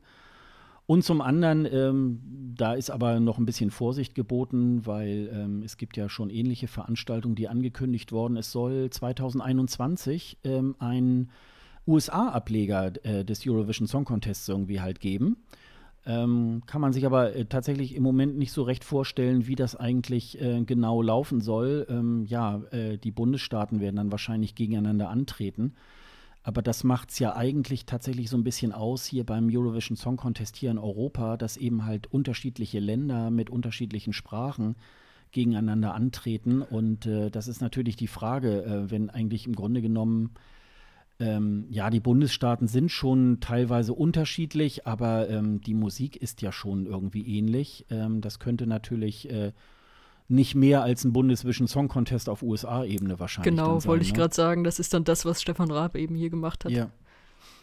Also, ähm, ja, wir sind mal gespannt bis hin zu, ob das dann wirklich stattfindet, weil es ist ja auch so ein, so ein äh, Asia Eurovision irgendwie auch schon äh, geplant gewesen und oder diese, diese Türk-Vision äh, versucht sich ja auch immer wieder äh, dann nochmal neu zu gründen und stattzufinden und das äh, ist natürlich, ich glaube, das ist einfach so ein Alleinstellungsmerkmal, den der ESC wirklich so hat ähm, und das ist, glaube ich, schwer nachzubilden in anderen Kontinenten. Ähm, aber wir werden mal sehen. Wenn, wenn äh, er stattfindet, äh, dann werden wir da sicherlich auch äh, dann drüber zu sprechen haben. Ich freue mich. Ich freue mich so ganz. Nur ein ganz bisschen da. ja. Ist dir noch irgendwas aufgefallen, was äh, wir jetzt sonst noch hier in diese ESC-Welt einführen? Mir ist gerade in dem Moment aufgefallen, dass ich meinen Netflix-Account ja gerade auf Pause habe. Den müsste ich ja dann mal wiederbeleben. Ich habe ihn gerade auch gekündigt, weil äh, ja, ich habe ihn gekündigt. Äh, gut, kann man ja jederzeit auch wieder aktivieren, also ähm, weil ich tatsächlich im Moment auch so zu diesem ganzen Serien gucken und so weiter auch gar nicht äh, komme. Insofern wäre ich da auch jetzt nicht so die Zielgruppe. Und wie gesagt, ich finde es äh, ganz schön, wenn man da die DVD noch mal irgendwo hat äh, und man kann da noch mal drauf zurückgreifen, wobei meistens mehr als, ich würde mal sagen, vielleicht zweimal im ganzen Leben äh, gucke ich mir dann ähm, die, den jeweiligen ESC-Jahrgang dann auch nicht an. Also insofern ähm, ist das mehr so ein Sammlerding. Aber wie gesagt, ich bin jetzt so keiner, der jetzt so alle Platten nochmal von irgendwie allen Künstlern hat oder so. Das, das kann man nun mittlerweile ja auch wirklich dann ganz gut so äh, in so einer Playlist in, äh, bei, bei irgendeinem Streaming-Dienst dann irgendwie halt dann auch äh, machen. Kriegst ja auch keine Platten mehr. Nee, genau, genau. Das ist ja, du kriegst ja nur noch Downloads, ne? Ja. Ja, was wir unbedingt noch äh, erwähnen müssen, äh, ich werde auf jeden Fall in diesem Podcast die äh, Zuneigung, die Dennis zu Jon Ola Sand hatte, die werde ich fortführen. Bin ich auch ein ganz großer Fan. Sehr gerne. Jon Ola, wenn du das hörst, adoptier uns. Wir sind große Fans. Ja, unbedingt. Ja. Ja, wir wollten ja noch mal gucken, ob wir mal irgendwie ein Interview hinkriegen, ne? Gerne. Das, äh, das können wir ja dann noch mal, noch mal schauen. Das muss man wahrscheinlich so ein bisschen eher im Vorwege machen. Das äh, wird man, aber er ist einfach Kult, ne? Also, ja, äh, war jetzt nicht so sein Jahr mit dem, was da alles schiefgelaufen ist, aber allein wie er auf die Siegerpressekonferenz von Duncan gelaufen kam mit so einer Mappe unterm Arm, um schon mal so ein paar Sachen äh, abzugeben für, fürs nächste Jahr, für die Niederlande und, und dann irgendwie meinte, äh, darf ich dich denn auch mal umarmen und so. Das war so, so steuerberatermäßig, das war ganz super. Ja, ja, er ist ja auch so, äh, ich habe mal im Interview irgendwie, ich glaube bei Eurovision.de war das ja auch mal, dass er selber sagt, er ist jetzt kein großer ESC-Fan, was natürlich in der Position ja auch, äh, glaube ich, gar nicht mal so schlecht ist. Ähm, weil man kann dann sowas ja auch ganz gut machen. Ich glaube, er ist äh, eher so im Hintergrund, glaube ich, auch ganz äh, stark tätig, weil natürlich auch alle Länder äh, jedes Jahr aufs Neue ähm, überzeugt werden müssen, auch am ESC teilzunehmen. Es ist ja auch nicht gerade ähm, ich will nicht sagen, dass Deutschland das aus der Portokasse zahlen kann, aber da ist, glaube ich, äh, mehr Etat da, als wenn es jetzt irgendwie so in so kleinen Ländern irgendwie halt ist, die, die ja überlegen müssen, nehmen wir am ESC teil und dafür irgendwie einige Sportveranstaltungen äh, müssen wir dann dafür streichen oder so. Also das spielt ja dann schon eine Rolle und er hat ja auch dann tatsächlich auch ein großes Interesse daran, dass das Ding weiterhin auch groß bleibt und auch am Laufen bleibt und so. Und ähm, ich glaube, den Job macht er wirklich auch sehr gut und äh, ähm, auch schon alleine sein Take It Away, wenn es dann darum geht, irgendwie die Punkte ähm, dann auch zu verkünden, das hat natürlich auch schon wirklich Kult und äh, er bleibt uns hoffentlich noch viele Jahre auch, ähm, auch erhalten. Und äh, ja, gucken wir mal, ob wir vielleicht mal im Laufe des Jahres dann ja. vielleicht mal ein Interview mit ihm. Äh, Wobei ich, ich mochte auch Svante Stockselius davor. Ja. Ja, der war so, der war ein bisschen bulliger Ne? Der war so. Ja, ja, der aber, war so ein Teddy, Teddybär, der ESC-Teddybär. Und ich glaube, der hat so ein bisschen äh, auch dafür gesorgt, äh, dass der ESC dieses Event wurde, was es heute, glaube ich, ist. Ne? Ich glaube, der hat so ein bisschen äh, das Ganze so gedreht, dass es nicht mehr so wie so eine Opernveranstaltung äh, stattfand, sondern mehr wie eine Fußballveranstaltung mit Fahnen. Endlich ein so. Schlagerwettbewerb. Ja, genau, genau. Und ich glaube, das, äh, das hat ihn, glaube ich, schon, äh, das, dem, das ist ihm, glaube ich, äh, sehr stark auch äh, zuzuschreiben und äh, und mit Jan Ola Sand, äh, der hat das, glaube ich, dann auch auf sehr ähm, gute Füße dann auch, ähm, dann auch gestellt. Ne? Ja, schön, dass in dieser bunten Welt auch mal jemand für Ordnung sorgt. Ja, genau. Ja, haben wir sonst noch was? Ähm, mir würde jetzt im Moment nichts weiter einfallen. Wir haben auch schon lang genug geredet. Ja, dann möchte ich nochmal darauf hinweisen, ähm, auf äh, äh, alle Infos zu unserem äh, Podcast, also wer wir sind, äh, auch nochmal alle Folgen. Wer jetzt zum Beispiel nicht mitgekriegt hat, äh, warum Dennis jetzt nicht mehr dabei ist in der Folge 35, äh, lösen wir das nochmal auf. Und alles, was wir hier heute besprochen haben, dazu gibt es natürlich auch Show Notes, die äh, findet ihr zum jeweiligen Post zu dieser Folge. Dann natürlich so ein paar Informationen. Wir haben so mal so einen ganz kleinen Text. Äh, äh, Eurovision Song Contest, was ist das eigentlich? Wie sind da die Regeln? Das haben wir noch mal so ganz kurz irgendwie zusammengebraten. Wenn ihr vor allen Dingen auch ähm, Sonja auch ähm, folgen wollt in den sozialen Medien, dann könnt ihr das dort tun. Da sind auch ähm, ihre Kontaktdaten dort angegeben. Und wir haben nochmal diverse Spotify-Playlists. Die aktuelle ist im Moment ESC Aftershow. Da haben wir so ein bisschen ähm, die neuesten äh, EPs ähm, der Künstler, die so in den letzten Jahren beim Eurovision Song Contest angetreten sind. Die haben wir dort in einer Playlist. Es sind immer insgesamt 50 Künstler und das halten wir dann auch immer so ein bisschen aktueller. Alle Informationen findet ihr auf escgreenroom.de und da kommt ihr dann zu all diesen Kanälen, von denen ich gerade gesprochen habe. Sonja, ich bedanke mich. Das ist eine tolle erste Folge geworden. Ähm, ja, und, vielen, vielen Dank. Hat äh, Spaß gemacht. Ich, äh, das machen wir, glaube ich, nochmal wieder. Das machen wir mindestens noch einmal. Vielleicht. Mal gucken. Genau. Ja, dann äh, verabschieden wir uns. Ähm, sagen auf Wiedersehen und äh, irgendwann im September hört ihr uns dann wieder. Bis dann. Tschüss. Tschüss.